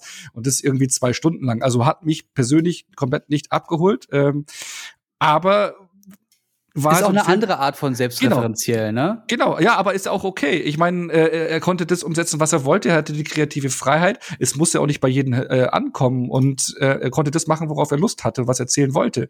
Und das war jetzt nicht so darauf, okay, du musst jetzt erfolgreich im Kino oder sonst irgendwas sein. Ne? Ich meine, er hat seine Oscar-Nominierung bekommen als bester Film und noch mehrere. Äh, da war er erfolgreich, aber mich persönlich zum Beispiel hat er nicht abgeholt. Aber du siehst, dass da andere Filme rauskommen, als wenn ein Hollywood-Studio dahinter steht. Und das mhm. ist definitiv positiv. Da, da, möchte ich jetzt mal, weil ich will dir jetzt ja nicht einfach klassisch stellen, siehst du auch eine Gefahr, sondern mal so ein bisschen, bisschen Gedankenkino. Glaubst du, dass es potenziell langfristig eine Gefahr werden könnte, wenn man manchmal Filmschaffende nicht durch ein Studio oder durch quasi das, sagen wir mal, den Marketing Mike mhm. äh, reguliert. Best, also ein Beispiel für mich ist zum Beispiel, äh, ich muss ja natürlich wieder Zack Snyder erwähnen, äh, Army of the Dead. Ich glaube, jeder weiß, wie sehr ich äh, Zack Snyder Filme wirklich mag, aber selbst Army of the Dead war für mich ein Regisseur, der, der so dermaßen von der Leine war, dass ich halt mir gewünscht hätte, es wäre ein Studio dahinter gewesen, der den mal wieder ein bisschen einfängt. Ja, ja. Nee, aber, Denkt aber, ihr, dass das potenziell eine Gefahr werden könnte, dass man dass man vielleicht, dass sie sich so sehr an die Freiheit gewöhnen, dass man diese, diese Zugänglichkeit äh, bei manchen Regisseuren, dass das untergehen kann, oder seht ihr das nicht als potenzielle Gefahr an? Was, was hat Gefahr ist, glaube ich, ein zu, zu, zu negatives Wort dafür, ja. aber es ist, äh, würde ich jetzt mal sagen. Aber natürlich ist es für die normalen Sehgewohnheiten der, des no normalen Zuschauers dann, glaube ich, schon äh, was anderes, wenn da die, die, die ähm, Regisseure komplett freie Hand haben. Ich meine, jetzt habe ich ja gerade David Finch äh, erwähnt, der mit Mank komplett wirklich machen konnte, was er wollte, was auch ein sehr eigenwilliges und eigenständiges Werk ist, was komplett anders ist wie die anderen Filme, die er gemacht hat. Ich glaube, ich auch kont konträr zu seinem ersten Werk, Alien 3, wo es anders lief. ähm, ähm, aber irgendwann, ich weiß, also klar, man kommt dann irgendwann, vielleicht verlieren sie dann so auch den Zuschauer aus den Augen und konzentrieren sich nur noch darauf, was sie machen wollen und dann vielleicht entfernt man sich da so ein bisschen. Das könnte durchaus passieren. Aber ich würde jetzt nicht von einer Gefahr reden, sondern dass man vielleicht Zuschauer und Filmschaffende vielleicht so ein bisschen auseinander driften. Mhm. Aber die Frage ist, welchen Zuschauer möchte man auch wiederum treffen? Ne? Ganz genau. Du willst ja Leute aus jeglichem Couleur erreichen. Du willst ja jeden irgendwie ansprechen, damit du eine möglichst breite Masse bedienen kannst. Will das David Fincher? Wenn, Leute, nee, in dem Moment, wo Kreativschaffende wirklich frei arbeiten können, passieren wahrscheinlich, also ich gehe jetzt mal davon aus, zwei Sachen. Entweder sie schmeißen ihr Zeug auf die Bühne und Leute sagen, oh mein Gott, das ist ja voll geil. Oder sie sagen halt, ja, Digi, solltest weniger Drogen nehmen. Diese zwei Sachen, wenn, wenn du so richtig frei kreativ bist, passieren die zwei Sachen. Und dann ist es doch, dann ist es doch ein, ein Werdegang. Also entweder die passen sich ein wenig an oder sind so überzeugt von ihrem, von ihrer Kunst, dass sie entweder unterstützt werden oder nicht. Und dass wir jetzt am Anfang, wo sie, wo Netflix ohne Ende äh, Produk Produktion präsentieren will, um zu zeigen, hey, wir sind wer, wir machen was, wir, wir, wir geben vielen eine Chance. Und ne, Sachen funktionieren oder sie funktionieren halt nicht. Äh, ja. dass, dass zum Beispiel sowas wie Red Notice funktioniert, regt mich hart auf. Oha, oha, jetzt müsste René da sein, weil der mochte den. Aber äh, mhm. prinzipiell sehe ich da tatsächlich mhm. eine oder ein, ein Problem in der Zukunft, weil wenn du, wenn ein Filmschaffender einen Film fürs Kino produziert, für die Leinwand, dann hast du natürlich diesen Druck des Box Office. Ne? Du willst ja, dass, wie du es gerade gesagt hast, Jens, du willst ja so viele Leute wie möglich in diesen Saal, damit sie deinen Film sehen und Geld ja. lassen, weil je nach Deal und so weiter kriegst du ja auch einen Share, Franchise, yada, yada, yada. Klar. Bei Netflix ist es ja zumindest wenn, wenn, wenn ich das bei meinen Recherchen jetzt auch rausgefunden habe, so, keine Ahnung, hier ist Scorsese 160 Millionen. So, ne, es gibt ja erstmal, natürlich kann man dann sagen am Ende, hey, guck mal, das haben nur so und so viele Leute geschaut, weil das sind vier Stunden und die, der, der, der Otto Normal-Otto, der ist halt nach 20 Minuten eingeschlafen. Oder es gibt Leute, die Midnight Mars langweilig finden. Soll's, äh, weißt du, es gibt alles Mögliche. Ähm, und damit bin ich raus. Leck mich, Leute, ich gehe nach Hause. Ähm, kann das, äh, denkt ihr, dass da Netflix vielleicht irgendwann nachregulieren muss, dass sie sagen, okay, wir erwarten zumindest ein Ergebnis daran? Weil ich kann mir nicht vorstellen, dass du 20 Filmschaffenden jeweils 160 Millionen an die Hand gibst und am Ende gucken das fünf Leute und Netflix sagt, okay, fein, wir haben es probiert. Nee, äh, ich glaube, es gucken nicht nur fünf Leute und ich glaube, was Netflix, äh, äh, worauf Netflix aus ist, ist halt ein möglichst breiter und riesiger Katalog. Es geht um den Backkatalog. Mhm. als Streamingdienst, das, das Wichtigste, was du als Streamingdienst heutzutage haben musst, ist halt Inhalte, die andere nicht haben. Und davon so viele und abwechslungsreiche wie möglich. Und die versuchen, alle Nischen, alles abzudecken. Genau. Ja, nee, aber alle, alles Mögliche abzudecken, was geht. Und okay. da passt alles ins Portfolio. Und du hast halt hier äh, der entscheidende Faktor ist, äh, wir haben ja, was ich ja vorhin angesprochen hatte, du kannst ja bei Filmen, neuen Produ äh, Produktionen, kannst du äh, eigentlich bei, bei vielen Filmfreunden nur auf eine Art und Weise äh, oder mehrere Art und Weise auf Fischfang gehen. Entweder du hast eine Lizenz oder ein Franchise, das bekannt ist, wo sich alle drauf freuen, oder neue Spider-Man-Film, der neue Dis-Film, bla bla bla bla, mhm. äh, neue Ghostbusters, Matrix und hast tot. Oder Genau. Oder die Stars. Entweder Regisseur, Regisseur oder äh, äh, halt eben die Topstars. Und äh, das ist halt das, wo ähm, Netflix jetzt aktuell drauf abzielt. Entweder sie haben ihre Actionkracher, wo ein Schauspielstar, äh, Schauspieler halt ein großer Star ist, oder halt die Regisseure. Mhm. Und da, was ich die Filme, die ich ja vorhin genannt hatte, sind alles etablierte große Namen, die schon alleine aufgrund ihres Namens für Klicks sorgen. Egal ja. wie der Film am Ende ist. Ja. Ja, ey, guck dir The Harder the Fall an. Da haben die ja nur mit Namen um sich geworfen. Ähm, ja. Prinzipiell aber, genau, Ono, was, was du sagst, ähm, also eine Masse erreichst du immer und äh, ich meine, Netflix ist ja, man, man, redet ja immer von den großen Verlierern der, der ganzen äh, letzten anderthalb, oh Gott, fast schon zweijährigen Pandemiegeschichte. äh, Netflix ist ja durchaus ein Gewinner, denn, und Achtung, auch hier wieder ein Quiz, einfach Zahlen reinschreiben. Was denkt ihr während der ganzen Corona-Pandemie, wie viele neue Subscriber hat Netflix bekommen? Ach, Prozentual oder als Zahl? Nee, als Zahl. Ach so, also als, also als, als Weltweit. absolute Zahl. Ja, ja, keine, kein, kein Prozentzuwachs. Mhm. Ich weiß noch nicht mal, da, da hast du wenigstens, äh, äh, warte mal, du, du, du, du sagst jetzt, wie viele sind draufgekommen. Kannst, magst du dann wenigstens sagen, wie viele davor da waren? Und nee, weiß ich selber nicht. Die Zahlen gibt's nicht. Oh. okay, okay, dann sage ich 10 Millionen. Gut. Nein, also, Ono? Äh, warte mal, ich, ich. Mach da jetzt keine Wissenschaft raus, komm. Ja, da mache ich 40 Millionen. Okay, 16 Millionen sind's. Äh, Jens ist näher dran. Damit gewinnt der Hauptpreis heute bei der Preis ist heiß. Ah, Jens, ich krieg Gong. Yes. Danke, Walter. und äh, Fun Fact, das habt ihr ja letztes Jahr tatsächlich auch alle mitbekommen. Das ist eigentlich auch komplett absurd. Tatsächlich war ja der Zuwachs weltweit so beliebt, ähm, dass die Internetprovider ja auf Netflix zugegangen sind und gesagt haben, ey, bitte drosselt mal eure Qualität, sonst haben wir hier äh, internettechnisch ein paar Probleme. Habt ja. ihr ja durchaus mitbekommen.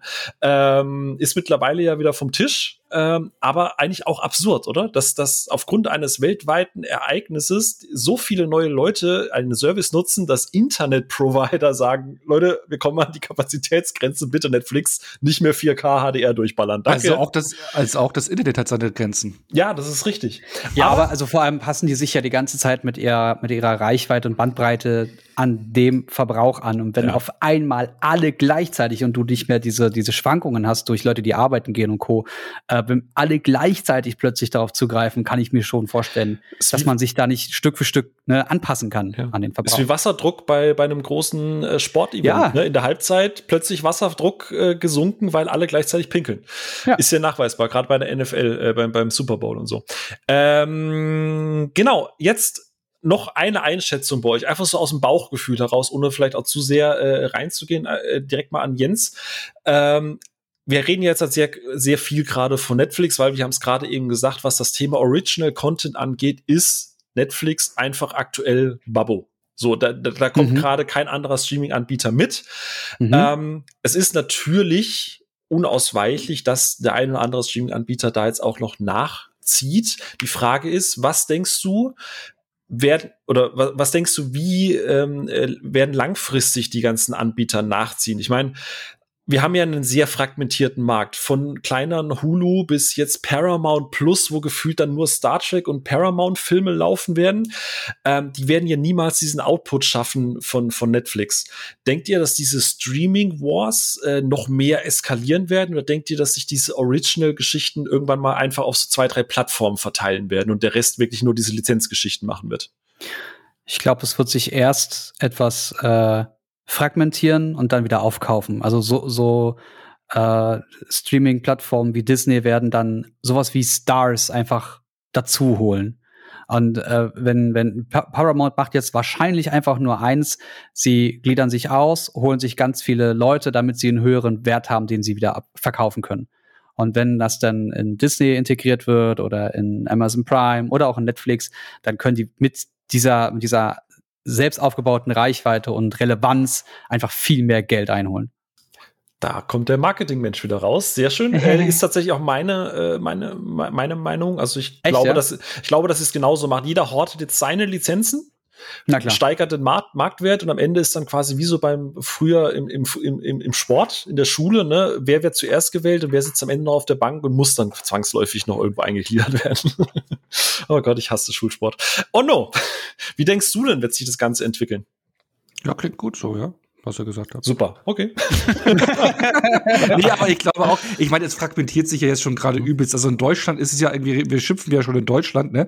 Aber hier ist es ja noch relativ human, weil Sky ja so ein paar Sachen noch so abfängt wie HBO Max oder jetzt auch Paramount Plus dieses Jahr. Aber was in den USA abgeht, da hast du ja so viele riesige Plattformen. Dann hier bei Prime, du hast ja auch so viele Unterchannels und hast du nicht gesehen. Beim Fußball ist es ja auch übel, überall Sport und also jetzt wird ja schon krasser, wenn ich überlege, wie viele Streamingdienste ich eigentlich abonniert habe, um da irgendwie also es ist echt krass. Aber klar, irgendwann äh, können nicht alle bedient werden, irgendwann äh, ist zu viel und dann reduziert sich's wieder, ja. Ja, vor allem wirst du halt diese ganzen, wie du es gerade sagst, aber das ist auch noch mal was für einen anderen Podcast dann. Ähm, Du wirst ja den, die ganze Internetpiraterie wieder, wieder, wieder ankurbeln. Ne? Ich meine, Paramount Plus macht jetzt den großen Fehler, äh, Staffel 4 von Star Trek Discovery kommt, ist allerdings erstmal nur in den USA verfügbar. Nächstes Jahr kommt es nach Deutschland. Ja, äh, und, und, ja, und generell. Also das ist der, der Mandalorian-Effekt meinst du? Ja, genau, das was Disney am Anfang ja auch gemacht hat. Der Mandalorian war instant, also nach, nach Erstausstrahlung in den USA, weil es noch nirgendwo anders verfügbar war, die most pirated Show noch vor Game of Thrones. Wir alle wissen, wie die Zahlen bei Game of Thrones waren. Also so kannst du halt als, als Riesenmedienunternehmen, das es besser wissen muss, dass ihr selber kämpft gegen Internetpiraterie, befeuerst du das halt. Das ist so, keine Ahnung, du gibst einem Pyromanen Feuerzeug und, und einen Benzinkanister an die Hand und sagst, du, du, du, du darfst jetzt aber nicht zündeln, ne? Also ist halt, also Entschuldigung, das ist einfach dumm. Das ist einfach dumm. Und äh, ich bin mal sehr, sehr, sehr gespannt, ob das jetzt auch gerade mit Star Trek wieder äh, diese ganze Diskussion anfachen wird.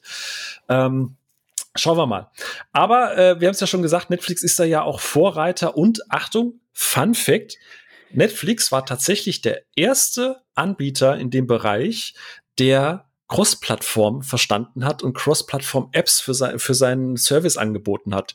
Xbox 360-App, TV, Topsets, PS3, Smartphones. Das war der erste Streaming-Anbieter, der quasi alle Plattformen gleichzeitig abgedeckt hat. Was auch eigentlich insane ist heutzutage, ne? Aber damals Ja. waren die da tatsächlich Vorreiter. Aber deswegen waren die ja auch so zugänglich für ja, alle, ne? ja, das ist einfach, das ist, was ich gerade äh, im Prinzip meinte. Ne? Ich meine, selbst jemand wie Disney startet halt zeitversetzt mit was Exklusivem, was halt die Zugänglichkeit schwieriger macht. Und wir wissen, gerade du, Jens, äh, aus dem digitalen Bereich, der User findet einen Weg. Ob der Ja. Hersteller das möchte, das ist ein ganz anderes Blatt Papier. So. Ne? Life finds a way. Ah, danke, Chef, Jens Goldblum. ähm, so, kommen wir mal zu, zum eigentlichen Kernthema. Jetzt haben wir so ein bisschen Netflix auch mal so ein bisschen, bisschen äh, positioniert, damit man auch einfach vielleicht mal weiß, äh, warum Netflix gerade da ist, wo es ist. Jetzt ist es ja so. Netflix-Filme und jetzt vor allem in diesem Mainstream-Blockbuster-Action-Bereich genießen ja durchaus einen etwas zweifelhaften Ruf. Oft redet man ja von Stangenware oder lieblos, meh, was auch immer. Mhm. Und es dient eher als Star-Vehikel. Und der Jens schart schon wieder mit seinem äh, Gin-Glas, weil er Red Notice schon wieder auf den Lippen hat. also eher verbindet man Netflix mit so Wegwerf- oder Stangenware als mit so einer kreativen Brutstätte für wirklich großes Film, Kinofilme. Beispiel aktuell sind halt eben Red Notice oder auch Kate ist ja auch sehr, sehr, sehr durchwachsen aufgenommen wurden, äh, worden. Ähm, wir haben euch da draußen mal gefragt. Äh, wir hatten euch die Aufgabe gegeben, welches Wort fällt euch als erstes zu Netflix-Filmen ein? Und ich würde jetzt einfach mal ein paar äh, Stimmen vorlesen und dann euch beiden einfach auch die Möglichkeit geben, euch da vielleicht so ein bisschen äh, auch bis, zu positionieren, wie ihr das seht. Mhm. Ähm, also der generell kann ich sagen, äh, vielen, vielen Dank. Äh, wir haben sehr, sehr, sehr, also ungewöhnlich fast schon viele äh, Antworten bekommen. Mhm. Ähm, und der allgemeine Tenor, würde ich tatsächlich sagen, ist wahnsinnig negativ. Also sogar selbst für, für das, was wir erwartet haben, relativ negativ. Also der Schattenwolf zum Beispiel, also Ed Schattenwolf TV sagt äh, Direct to DVD 2.0. Äh, wir alle wissen ja, Direct to DVD steht ja eher für Qualität unterhalb jeglicher Ja. Qualitätsansprüche. Ähm, der Superbad 1980 BVB sagt teure Blender. Mit Stars und Geld aufgepumpte B-Filme. Netflix sollte ein größeres Augenmerk auf Drehbücher legen. Ohne gutes Drehbuch nutzt das große Budget nichts, auch wenn es Ausnahmen gibt. Ähm, der Grumpy Plauze nennt es einfach Zeitverschwendung. Ja, man zappt zu lange, um in dem Haufen überhaupt was zu finden oder guckt etwas Beworbenes, das aber total langweilig und durchschnittlich ist. Und wenn man was gefunden hat, das einem gefällt, ja gut, es ist dann eher wieder im Serienbereich anzusiedeln. Ähm, der Ed Haselhanf sagt Fließbandware. Mhm. Äh, Sexy Rugby Boy X, hi, ne? äh, Okay. sagt äh, eher wechselhaft. Es gibt echt gute Filme, mittelmäßiges Zeug, aber auch viel richtigen Schrott. Es ist halt wie überall. Was ja durchaus richtig ist. Und ähm, eins äh, vielleicht noch aus dem negativen Be oder negativeren Bereich, äh, der Ed 1 Jolly äh, Rogers sagt Mittelmaß. Es gibt ein paar positive Beispiele, aber viel zu häufig sind die Filme nur ganz nett und ganz schnell wieder vergessen. Thema, was du vorhin gesagt hast, Jens, ne, wenn sie so egal sind, dass du es Mhm. direkt nach dem Kino wieder äh, vergessen hast. Ähm, wir haben allerdings auch ähm, zum Beispiel den Randale Ralf, ähm, der sehr engagiert war, äh, die Leute da auch so ein bisschen von ihrem negativen Trip runterzubekommen. Also Mhm. heutzutage noch Menschen, die versuchen Positivität auf Twitter. Ah, das ist, weißt du. Randale Ralf sagt, Your gut, first time. Bis nah bist du öfter hier. Äh, er sagt tatsächlich äh, in einem etwas längeren äh, Beitrag, äh, gute Unterhaltung. Also selten haben die einen großen Impact, aber dennoch mag ich die meisten Filme. Ich finde es unfair, dass alles immer unter einen Kamm das alles immer unter einen Kamm zu werfen, da es gute Filme gibt, aber wie immer das Internet sich nur auf die nicht so guten Beispiele stürzt. Und man, ähm, genau, und ich glaube, ein letztes noch, ähm, der äh, Ed Tobias Festus sagt, also ich bin nur gerade die Liste durchgegangen von Netflix-Filmen und das nächste, was mir auffällt, Vielfältigkeit. Du hast für alle was Mhm. dabei, Drama, Action, Anime, Dokus, etc. pp. Man findet für jeden Menschen irgendwas, zum Beispiel ein Doku über die K-Pop-Band Blackpink. So. so. Also sehr, sehr, sehr überwiegend negativ, aber die, die positiv sind, haben ein sehr vielschichtiges Bild auch. Und jetzt mal an euch einfach diese Frage selber mitgegeben, vielleicht auch an dich als erstes, Jens. Was ist so das, was dir als erstes zu diesem Netflix-Film einfällt? Vielleicht am besten auch in so ein, maximal zwei Wörtern. Vielfalt würde ich unterschreiben, ja. Okay, und Onno, wie ist es bei dir? Was, was fällt dir dazu ein? Puh, viel. Also nicht Vielfalt, sondern viel. Aber auch das war so, es gibt halt so unendlich viel. Das ist Ein oder zwei Wörter. unendlich viel. Sehr gut. okay. Und jetzt mal, ähm, gehen wir mal, jetzt ist natürlich wieder immer schwierig, weil im Endeffekt redest du von Geschmack. So, ne? Es ist natürlich ähm, alle zu Nein, nein, nein. Red Notice ist subjekt objektiv schlecht. Oh, Da hast du objektiv einen schlechten René, warum Geschmack. bist du nicht hier? Weil ich Das ja geht fast doch nicht. So.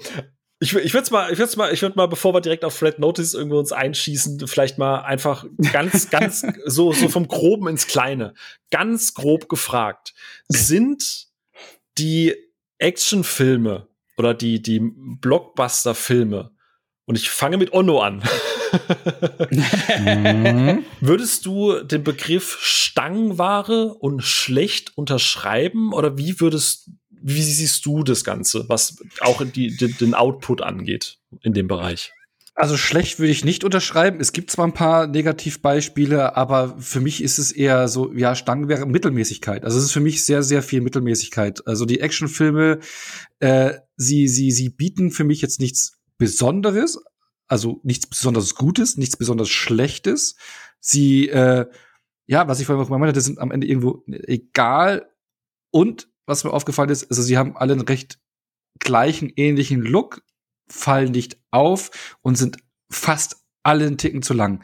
Du hast Konzepte für einen schönen, tollen, knackigen 90, 100 Minuten und das klatschen sie immer auf 120 Minuten drauf, äh, drauf und da sind so viele Längen und ich glaube, es ist auch vielleicht noch ein Aspekt, der da noch mit draufkommt, warum viele die dann auch langweilig finden, weil sie machen sehr aber auch. Ja, ja, klar, weil das Pacing dann äh, schwierig Ja, wird, ne? ja. Aber das passiert ja bei vielen Filmen auch aktuell, dass sie immer länger werden. Ja. Ich Ja, meine, aber wenn wir, wenn wir plötzlich einen Film gucken und in der Presseführung heißt es ja, also Venom 2 geht das bloß 96 Minuten, alle so, oh, ein Glück. Ja, aber es ist es, also ich, ich mag zum Beispiel, also bei mir ist es zum Beispiel so, diese Action-Blockbuster-Filme, das wären so Filme, wenn ich sage, hey, heute Abend, ich bin ein bisschen müde, ich will was Seichtes, ich will aber auch nichts Langes, weil äh, Tag war lang, einfach jetzt nur Kopf abschalten, nichts Kompliziertes. Und dann sehe, dann gucke ich halt wirklich häufig dann so den Katalog durch, ah ja, da gibt's noch diese Action-Dinger, ja, 100, 125 Minuten, 130 Minuten, wo ich denke so, ja, nee, ich wollte jetzt eigentlich schön so ein 95 Minuten Action-Ding. Zack, schnell weggeguckt. Das, ja, vor allem musst du den Film Ja. ja, dann teilen in zwei Ja. Teile, wenn du den wirklich Ja. sehen willst am Ja. Abend. Boah. ja, genau. Und äh, äh, das, das streckt für mich ein bisschen zu, zu sehr. Aber ich würde sie jetzt nicht als schlecht, äh, also alle bezeichnen. Aber sie sind halt einfach nur mittelmäßig. Mhm. Größtenteils. Jens, wie siehst, wie siehst du das? Also klar, du hast jetzt halt eines starkes negatives Beispiel, aber würdest du sagen, Red Notice steht synonym für ein ganzes Pro Plattformproblem in dem Bereich? Nee. Ey, wenn, wenn du so Beispiel, ich weiß jetzt nicht, wie gesagt, ob das Netflix äh, Originals sind, äh, The King, Sweet Girl, I Care a Lot, bla bla bla.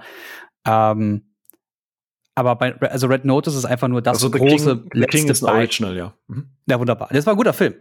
Aber äh, Red Notice ist so ein Paradebeispiel für, ähm, wie kann man 200 Millionen Dollar verblasen. Und ich wette mit dir, dass die Hälfte von dem Geld allein für die Stars drauf ging. Es waren Die- 60 Millionen, ja.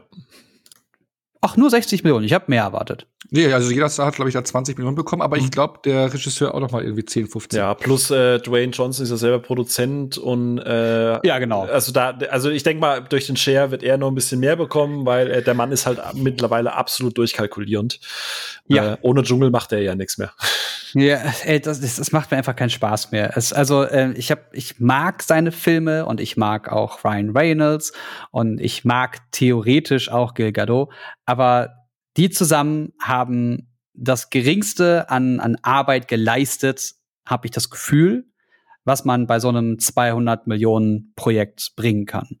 Mhm. Äh, weil, weil Ryan Reynolds hat nur sich gespielt. Und das auch auf Sparflamme. Äh, Dwayne The Rock Johnson hat ja noch weniger als Sparflamme sich gespielt, weil er bei, bei den Kampfszenen ja doch weniger gearbeitet hat oder sie einfach noch mehr Cuts reingeschmissen haben. Ich fand, ich fand das, Entschuldigung, ich fand das so geil. Du machst eine große Parcours-Eröffnung, die ja richtig gut ist und keiner von denen kann Parcours und du musst ständig wegschneiden, weil das, Ey, das also wirklich. Also ich habe mich so aufgeregt, ich habe mich wirklich laut aufgeregt. Ich habe gelacht, weil das so lächerlich war, was ich da gesehen habe. Ähm, ah, also, aber, ne, aber also Ryan Reynolds siehst du als Actionheld, weil er Deadpool halt wirklich gut kann, aber es ist ja nie Dead, Ryan Reynolds in Deadpool, wenn was Geiles passiert. Ja, aber geh mal ein bisschen von Red Notice an sich weg, sondern äh, ja. find, findest du, also wenn jetzt halt du so die Kommentare von gerade eben hörst, also hier Jolly Rogers zum Beispiel mit Mittelmaß oder, oder Fließbandware, würdest du das per se erstmal so unterschreiben? Nein. Okay. Du hast jetzt halt gerade eher Dinge gesagt, um das zu unterschreiben. Wo sagst du, wo, warum würdest du da widersprechen? Warum sagst du, es ist keine Fließbandware in dem Bereich, äh, vor allem jetzt auch mal gesagt, ne? Weil Fließband ja bedeuten würde, dass du immer das Gleiche vom selben machst. Das hat und das auch, hast du ja nicht. Das hat ja Ono aber gerade gemeint, dass er das Gefühl hat, dass die Filme immer relativ ähnlich sind. Also da widersprichst du quasi. Ja, ja ähnlich sind oder ähnlich ausschauen, für dich von der Machart. Von der, ich meine, du hast eine gewisse äh, Produktionsqualität, die Netflix halt so, so als Standard hat und in der Schablone wird der ja auch nicht schlecht ist, ne? Ja, ja, nee, nee, das ist alles gut, aber mir fehlt da so das Herausragende, so, so irgendwas, wo ich sage, wow, cool, das ist anders wie das, was ich bisher sonst immer zu sehen bekomme. Das fehlt mir so ein bisschen, das Besondere. Das ist alles relativ. Ja, ich, ich glaube, das geht, es geht aber mehr von dem, also du hast ja viele Besonderheiten für den äh, Otto Normalverbraucher drin, die dann mal was Besonderes sehen, was explizit sie oder in ihrem Bereich oder in, in ihrem, in ihrem äh, Wunschcredo anspricht. Mhm. Und weil wir so komplex sind, so, so vielseitig in, also ich rede jetzt einfach mal von uns dreien hier, mhm. äh, wenn wir in diese in diese Reviewer-Geschichte hineingehen, dann haben wir schon so viele komplexe und krasse Filme gesehen und Geschichten gelesen und gehört, ähm, dass das, was wir bisher jetzt so bekommen, halt eher seicht ist. Ja, da bin ich ganz bei euch. Aber halt auch nur, weil wir so viele geilere Sachen kennen. Mhm. Ähm, das ist gut, dass du das äh, ansprichst, weil der Punkt ist ja zum Beispiel der, ich meine, wir hatten vorhin natürlich äh, Martin Scorsese, der dann einen Film gemacht hat. Wir hatten einen mhm. Zack Snyder. Und auch hier unabhängig, wie gesagt, ich bin da ja wirklich mal selber auf der Seite der Hater, die sagen, bei Army of the, da äh, of the Army of the Darkness, Army of the Dead ist einfach äh, auch zu viel Style over Substance, weil er, weil ihn einfach niemand kontrolliert hat. Aber der Punkt ist, visuell beziehungsweise von der Machart sind die ja schon was anderes. Ich meine, so ein Red Notice ist halt von Rawson Marshall, Marshall Thurber. Ähm, der hat eigentlich vorher eher Komödien gemacht, für die ich ihn echt mag. Ne? Also wir sind die Millers, ist eine tolle Komödie. Der hat Dodgeball gemacht, wahrscheinlich eine der besten Komödien aller Zeiten. Ähm, hat aber halt auch Central Intelligence oder auch Skyscraper gemacht. So und da hat er oh. und ich glaube spätestens bei Skyscraper und das sieht man halt auch bei Red Notice. Der, er hat halt so einen Look. Ich glaube nicht, dass das ein Problem von Red Notice ist, weil ein Skyscraper lief im Kino und dem wurde das ja auch vorgeworfen, dass er so aussieht, wie er aussieht. Billigstes Greenscreen, auch uh. Dwayne Johnson. Äh, wollte gerade sagen, ist das denn nicht schon der dritte Film mit Dwayne? Ähm, Skyscraper und Central Intelligence, genau. genau. Ja. Aber, Sky, aber Skyscraper würde äh, so, für mich auch super ins Netflix-Portfolio passen vom, vom genau. Dings her. Ist halt der Regisseur Das, das wirkt für mich eher wie so ein Seven-Bucks-Problem, kann es sein? Der, der Regisseur macht übrigens auch The Division. also die kommende Verfilmung. Aber das ist noch am Rande. Aber was ist, was ist Bucks Problem? Na, eine Seven Bucks Pro, äh, um, ähm, Productions die Produktionsfirma von Dwayne Ach so, das meinst du, ja. Genau. Was ist, wenn, wenn die dann eher das Problem sind? Genau. Wenn die da so ihre, ihre, ihre Standardleute haben, die das CGI machen, ihr, Standardbüros äh, und die dann immer das ja, abliefern. Aber das ist halt eben genauso der Punkt. Ist das jetzt hat, weil Netflix das produziert hat mit den Voraussetzungen und in dem Fall ist Dwayne Johnson in der Verhandlungsposition, dass er zu Netflix sagen kann, Leute, ich bringe mein Produktionsstudio mit, weil ich will da die Kohle haben. Ja, natürlich. Ähm, ist das jetzt aber was? Und und, und das zieht sich ja das zieht sich ja durch äh, ähm, durch durch diese ich meine du hast auch diese Adam Sandler Geschichten ne? Ähm, ist das ein Problem dass jetzt Netflix ist weil sie die Leute einkaufen und mit, für die einen Film produzieren dass man sagt Netflix ist schuld an der Qualität? Oder liegt das nicht eher daran dass es egal ist weil das der Regisseur oder die Regisseurin oder das Team dahinter ich meine ganz im Ernst, Dwayne Johnson ist jetzt keiner, der super ambitionierte Arthouse-Filme produziert. Seine letzten zehn ja, Filme sind maximal durchkalkuliert, ne? Das ist eine Suggestivfrage. Der, also, du Fuchs. Äh, ja, also natürlich ist Netflix nicht daran schuld, was produziert wird. Netflix ist aber daran schuld, was sie bei sich veröffentlichen. Und natürlich veröffentlichen sie, veröffentlichen sie was mit Dwayne The Rock Johnson, weil der aktuell das absolute Monstrum ist. Mhm. Also Star Vehicle, äh. dieses klassische Konstrukt des Star Vehicles. Ja, das mhm. nehmen sie halt so mit, so, ah, Aufmerksamkeit, da kommen wieder mehr Leute zu uns. Weil das ist ja auch das Problem, was sie haben, dass sie immer weniger Wachstumszahlen haben und dadurch weniger interessant wirken. Ihr seht jetzt die Airquotes nicht, aber ich mache Anführungszeichen. ja. Ja, das ist das, was ich ja vorhin meinte. Die haben ja nicht die großen Lizenzen oder Franchises, die die Leute locken, sondern eben mit Namen von, von den Stars und äh, Regisseuren. Mhm. Und Jetzt, Achtung, jetzt, jetzt eine, eine, polemische Frage vielleicht auch so ein bisschen und die würde ich jetzt eher mal Richtung Ono äh, zuerst stellen. Wenn man jetzt hat, gerade äh, durch das Twitter-Feedback, das ist ja relativ gleich, dass die Machart immer so ein bisschen langweilig ist, dass die Action und äh, dass das halt alles Stangenware ist, ja, aber Fließband produziert. Äh, wie der Jens jetzt zum Beispiel auch sagt, ja klar, kaufst du dir die, die, die großen Stars gerade ein, dass du mit denen irgendwie was produzieren kannst.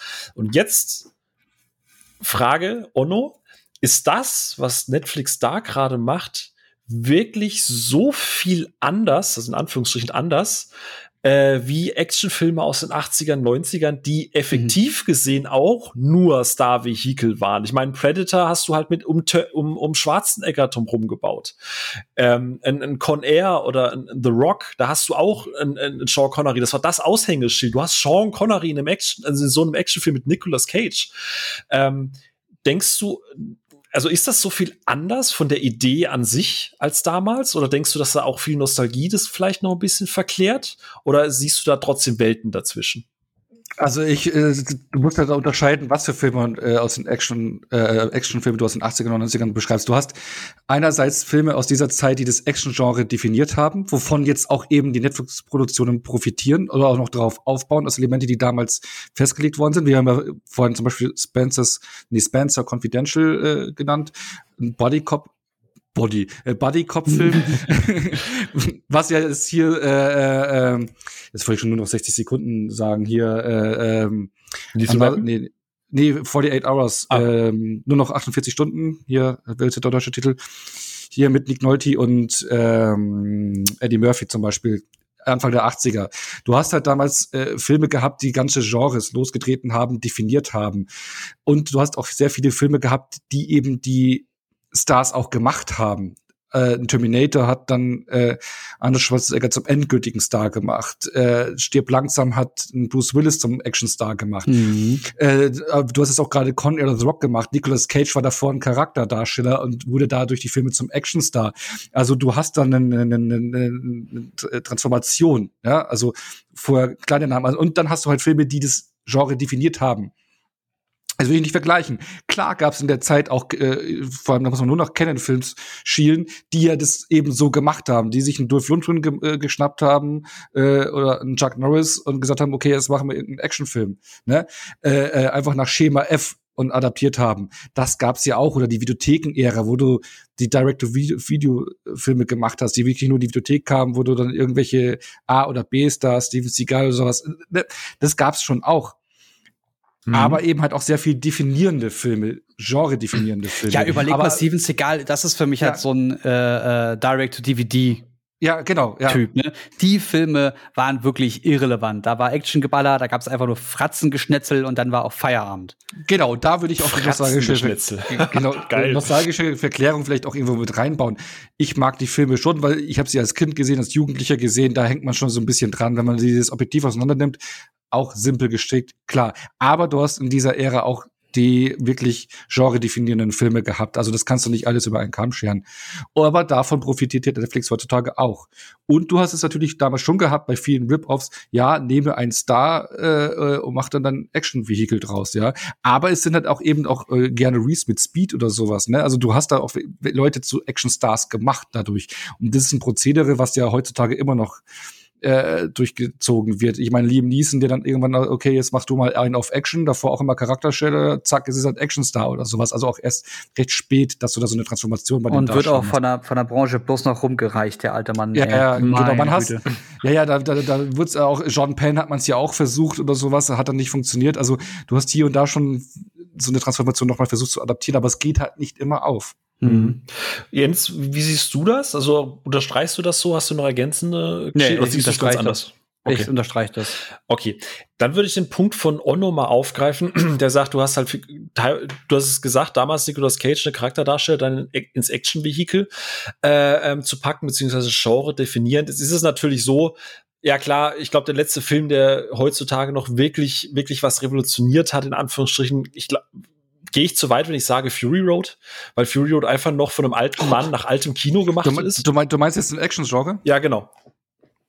Ja, da hast du ja auch noch so Sachen wie The Raid oder sowas jetzt zum Beispiel. Oh, Äh, ja, ja. gut, The Raid ist aber, äh, ich, sag, ich würde fast sagen, das ist schon wieder sehr, sehr Special Und äh, Interest. auch, äh, äh, und ich finde auch John Wick, zumindest fürs Hollywood-Kino. Genau, okay, da, da, da, das gebe ich dir, da hast du recht. Aber du hast ja zum Beispiel auch so Filme, und jetzt greife ich einfach mal auf, Six Underground, ne? Also ein, ein Film, in dem Michael Bay am Ende im großen Showdown einen Magneten auf einem Schiff hat und mit auch praktischer Standarbeit Leute durch den Raum geschmissen und gezogen hat, um so einen Magneten nachzuziehen. Also da ist ja tatsächlich, wenn du das Making-of mal guckst, ganz, ganz wenig CGI.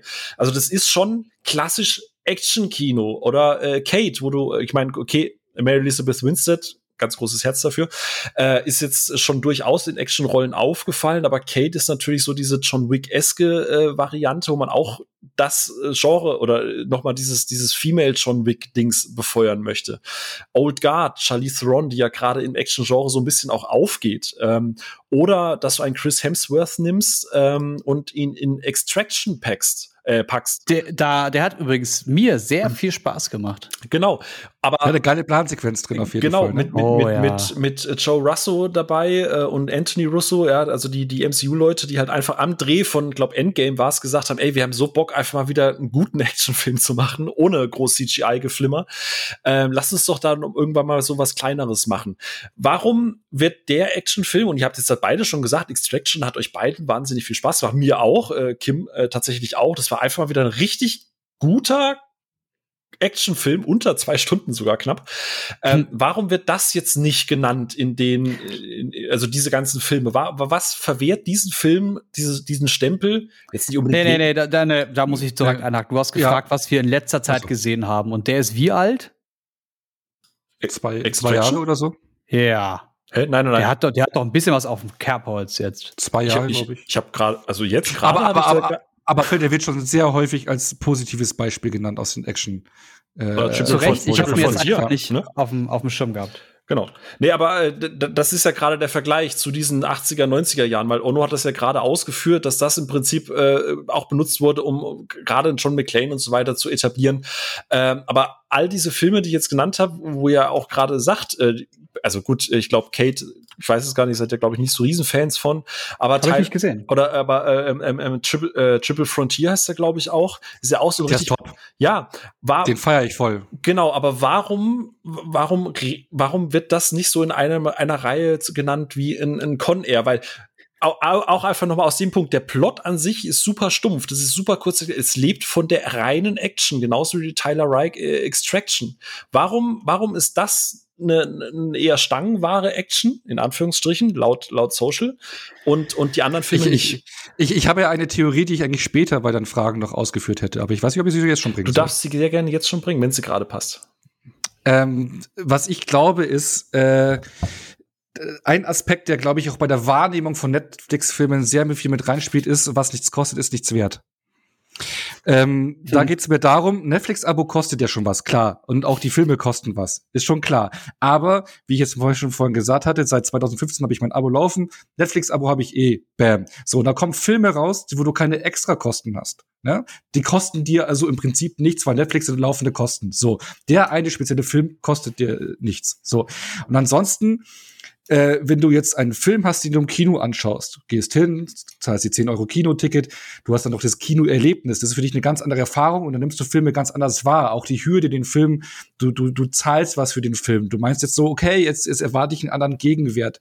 Aber wenn du das Gefühl hast, so, hey, ich muss nur Klick machen und dann läuft der Film, ein neuer Film. Ja, also es ist bei mir zum Beispiel vom Gefühl her, ich bin aus einer anderen Ära. Früher habe ich Filme entweder nur im Kino gesehen, also neue Filme entweder nur im Kino oder in der Bibliothek Ewigkeiten später irgendwann ausgeliehen. Neue Filme war immer so, du musstest was dafür zahlen, entweder Leihgebühr oder Kinogebühr. Jetzt kriegst du nagelneue Filme per Klick. So, und da ist irgendwo so die Hürde, das, diese Wertschätzung, diese, ich weiß nicht, wie ich das erklären soll, aber ich hoffe, ihr wisst ungefähr, was ich mhm. meine. Mhm. Also diese Wertschätzung dann dafür ist, glaube ich, dann da schon mal etwas niedriger und auch das Erlebnis, was dahinter steckt. Und ich glaube, dass das in der Wahrnehmung mit reinspielt. Fun Fact an der Stelle, tut mir leid, es bietet sich gerade an. Ähm, 60 Prozent der Subscriber auf Netflix ähm, sind deswegen Netflix-Kunden, weil für sie das Preis-Leistungs-Verhältnis von allen Streaming-Anbietern am besten ist. Um mal diese mhm. Preisspanne aufzumachen. Aber ja, weil du halt auch sau viel hast, was wir ja vorhin genau. schon gesagt haben. Ja. Jens, würdest du das in, äh, ähnlich formulieren oder siehst du einen anderen Grund, warum man die Filme vielleicht äh, nicht so wertschätzt wie ähnlich strukturierte, aufgebaute Filme wie äh, von früher, sage ich jetzt mal. Wir haben jetzt nur dieses eine Beispiel. Ich würde einfach mal behaupten, ich habe nebenbei jetzt mal nachgeguckt, der kam im April 2020 raus. Äh, wir hatten einfach alle andere Sorgen. Fertig. Deswegen ging der Film unter. Okay, dann nehmen wir jetzt einfach mal. Ähm, dann nehmen wir, Weil er ist gut. Äh, ey, ihr müsst nur mal Tyler Rake Extraction googeln. Das Ding hat ähm, 23.486 Bewertungen mit Durchschnitt von 4,3. Es ist ein guter Film. Die Leute haben sehr viel Spaß daran gehabt. Er, wie du schon gesagt hast, Fokus liegt auf Action, äh, Fokus liegt auf tolle Sequenzen und dann ist auch gut. Und es wird auch einen zweiten Teil geben. Tyler ja. Rake Extraction 2 wurde am 25.09. mit einem äh, Netflix Teaser-Trailer schon angekündigt. Äh, kommt demnächst, wurde gesagt. Keine Ahnung, was da kommt. Ich bin gespannt. Ich werde ihn mir anschauen. Mhm. Okay. Weil mir der erste schon so viel Spaß gemacht hat. Jens H. -Punkt aus K. -Punkt. Ich formuliere die Frage anders, mit aktuellem Beispiel. Ja. Atomic Blonde hat für Furore gesorgt. Ich persönlich halte den Film für eher so, äh? Auch wenn ich äh, äh, großer Fan von, von äh, gerade eben habe ich den Namen gesagt, das habe ich ihn vergessen, ich bin so ein Depp. Mhm. Äh, Old Guard, äh, Charlize Theron, so. Ähm, ja. Halte aber tatsächlich Old Guard äh, für unterhaltsamer mit ihr. Ähm, aber Atomic Blonde ja, hat für die Geschichte ja, eine viel geilere ist. Atomic Blonde hat für Furore gesorgt, war ich sage jetzt mal kinotechnisch durchaus sehr positiver Erfolg. Jetzt kommt Kate, der ja durchaus ein ähnlich, der ja ein bisschen Atomic Blonde featuring Crank ist, wer sich noch erinnert, Crank mit Jason Statham. Und der wird komplett zerrissen, obwohl ich vom Production, weil ja gut, sie ist jetzt keine Martial Arts Kämpferin, man sieht vielleicht den einen oder anderen Schnitt, aber vom Produktionswert muss ich gestehen, dafür, dass man es sich immer wünscht, taffe Frauen in geilen Rollen mit gut choreografierter Action, wird das Ding wieder komplett zerrissen und mehr more of the same, was ich überhaupt nicht verstehen kann aktuellstes Beispiel, weil Kate auch gerade noch läuft und glaube ich erst vor ein, zwei Monaten gekommen ist. Warum hat Atomic Blonde damals so für Furore gesorgt und jetzt mit Mary Elizabeth Winstead wird es einfach abgewatscht in überwiegenden Teilen. Ich habe Kate nicht gesehen. Ich habe Kate nach diesem oder während diesem hm, Podcast schon auf meine äh, Watchlist gepackt, weil äh, das genau nach dem klingt, was du gesagt hast. Eine Mischung aus Crank und naja, John Wick oder John Wick. Ja, und das ist halt, also wie viel geiler willst du es bitte noch haben? Äh, bisschen kürzer. Ist, äh, um Stunde 46 sehe ich gerade. Ja, ja, bisschen kürzer könnte ganz geil sein. Allerdings Parker geht auch knapp zwei Stunden. ah, John Wick geht die Stunde 40, aber da hast du eine Stunde 40, in der eine Geschichte erzählt wird, die erstens geil. Nee, nee, eben nicht. Weil, also der Witz ist, das ist sein Antrieb, aber du wirst ja die ganze Zeit darauf hingewiesen und hingeteasert, dass da überall was ist, was interessant und spannend aussieht und du willst einfach nur mehr davon erfahren.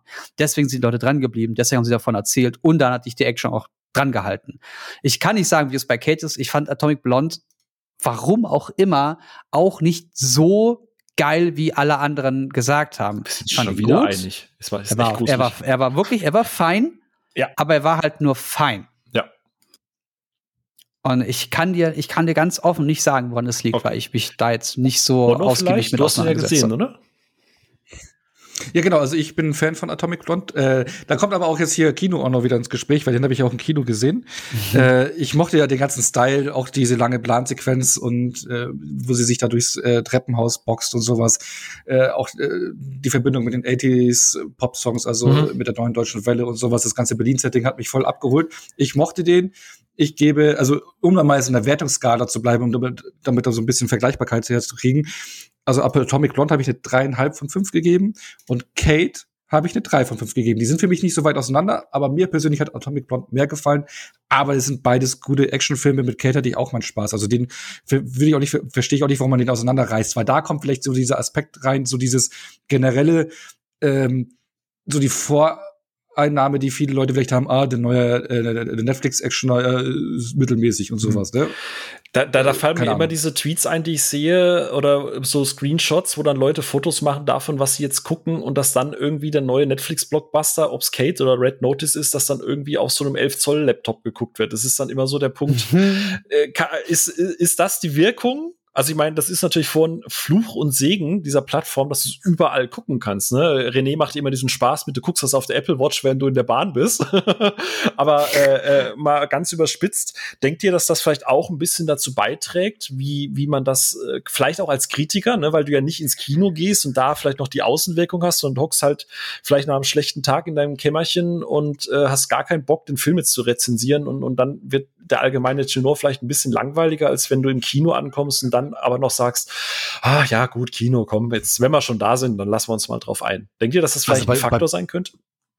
Bei Kritikern schon, also ich habe ja auch schon auf dem Weg zu einer Presseverführung äh, da Kollegen gesehen, die da auf dem Handy äh, noch auf dem Weg in der U-Bahn sich einen Film anschauen. Und habe ich mit denen gequatscht, ah ja, das, die muss ich noch rezensieren. Hier gucke ich noch vorher auf, also so unterwegs. Also das oh man, also, Gott. Ja, tatsächlich, ja. also ähm, gibt's dann auch, aber ähm, generell es ist erschreckend, wie viel Leute, also erschreckend klingt jetzt auch wieder so negativ, Entschuldigung, das ist, jeder soll ja schauen, wie er will, ne? aber ich finde es überraschend, wie viele Leute Netflix auf Laptop konsumieren. Das finde ich wirklich, äh, weil ich bin ja irgendwie damit groß geworden, Filme oder sowas auf einem großen Fernseher zu gucken oder halt im Kino so eine gewisse dass es halt auch rüberkommt, aber auf dem Laptop, glaube ich, da geht schon sehr viel flöten. Also, was, also gerade Actionfilme, wenn es um die Bilder geht. Ich muss ehrlich gestehen, dass äh, ich das auch mache. Also ich gucke mir gewisse ausgewählte Filme, auf die ich irgendwie neugierig bin und vor allem Serien, ich gucke sehr viele Serien, äh, gucke ich mir auf dem Laptop an, äh, beziehungsweise auf dem iPad in meinem Fall mit ähm, ordentlichen Kopfhörern und halt, wenn ich vier Stunden im Zug unterwegs bin, dann ergibt sich das natürlich. Ähm, ja, ich klar, merke, ich meine halt auch wirklich zu Hause, meinte ich halt auch wirklich. Ja, ja, aber also, äh, also. was ich, was ich darauf hinaus will, ist, ich merke ganz schnell in den ersten 10, 15 Minuten, ob ich den Film jetzt hier wirklich, weil ich, das ist, ich werde ihn danach vergessen haben, hier runter gucke oder ob ich den wirklich auf dem großen Fernseher sehen muss.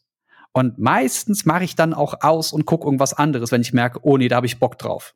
Ah, cool. Okay, also das mhm, heißt, okay, du, du, machst so einen Sneak Peek quasi und, und schaust ja. dann, ob es das wert ist für die große Leinwand, sagen wir es mal. Ja, ja, ja, ja. Okay, das ist interessant. Ähm, ich, äh, kurz mal, ich, ich, ich habe nebenbei noch mal ein bisschen, ein bisschen geschaut gehabt. Ähm, äh, ich bin ja jetzt kein großer Fan von Rotten Tomatoes, aber nur um das mal so ein bisschen einzusortieren. Ähm, laut der Originals-Liste auf, Entschuldigung, auf ähm, äh, Wikipedia hat äh, Netflix Original Filme seit 2020 sind knapp 100 Stück.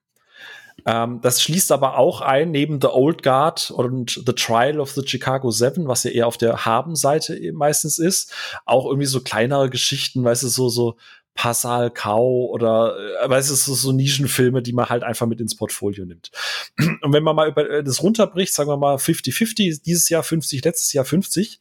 Ähm, letztes Jahr hatte, jetzt muss ich gerade kurz ein bisschen ranzoomen, ähm, letztes Jahr 2020 waren 32 Filme von Netflix Originals Produktion Certified Fresh ähm, also quasi Audience und Kritiker mochten die. Und dieses Jahr, ah, nee, Entschuldigung, 2018 war es und 2019 waren es 35. Das heißt, jedes Jahr quasi mit dem, mit dem Output äh, steigen auch die Anzahl der Filme, die ein Certified bekommen, also die von der Masse allgemein als gut bewertet werden. Zum, mhm. Ver zum Vergleich, 2018 äh, bei den eingekauften Filmen, also Filme, die irgendwie vom Kino weggekauft wurden oder sonst irgendwas, 2018 waren es zwölf und 2019 kein einziger.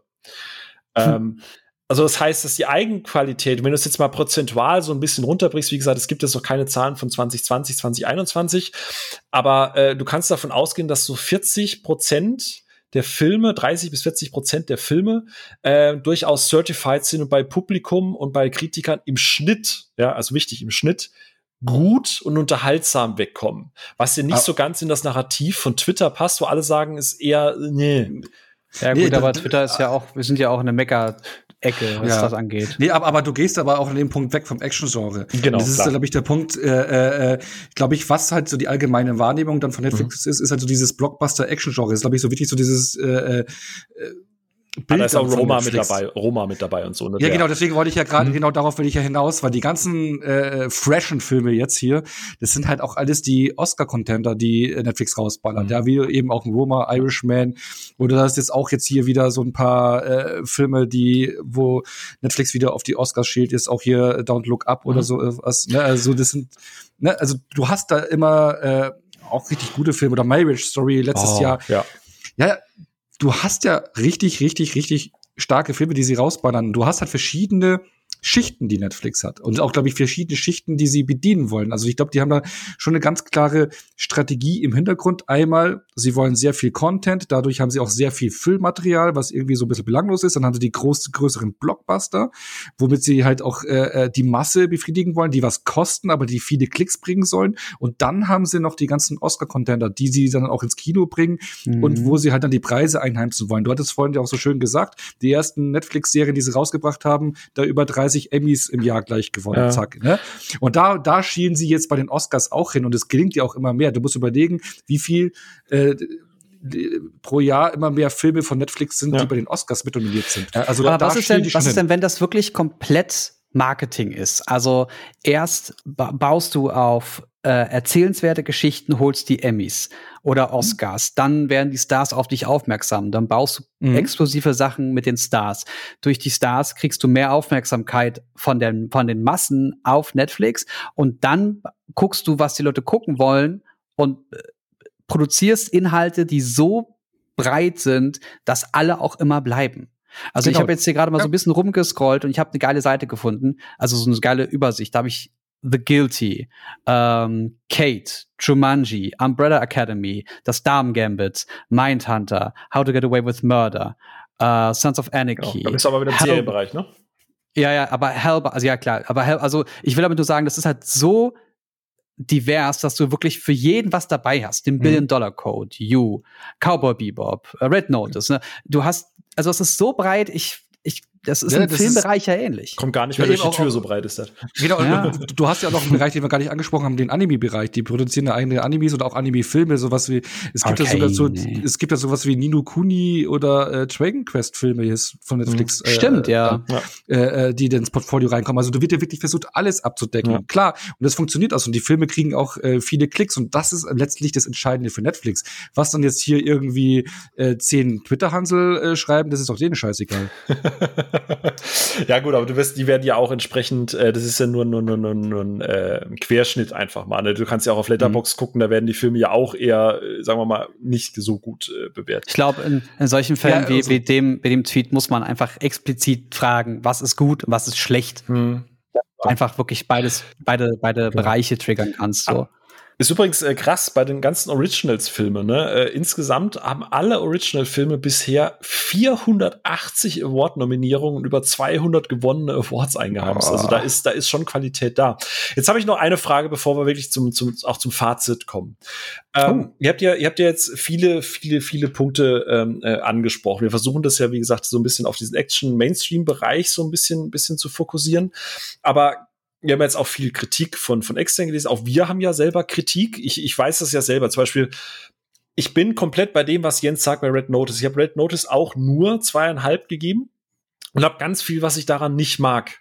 Gerade dieser dieser billige CGI-Look teilweise, dass der Boah. Film, dass der Film viel zu lang ist, weil dieser Look, ich weiß halt nicht, ob das ein Stilmittel sein soll, weil alle seine Filme sehen halt im CGI-Bereich. Wenn ich an dieses Feuer mhm. bei Sky äh, Skyscraper denk, da breche ich ab. So, ich meine, auf der einen Seite verstehe ich das ja auch. Ne, ich meine heutzutage gerade jetzt mit dem tragischen Fall rund um um äh, Alec Baldwin, äh, dass er die die ähm, Regieassistentin war das äh, erschossen hat, ja.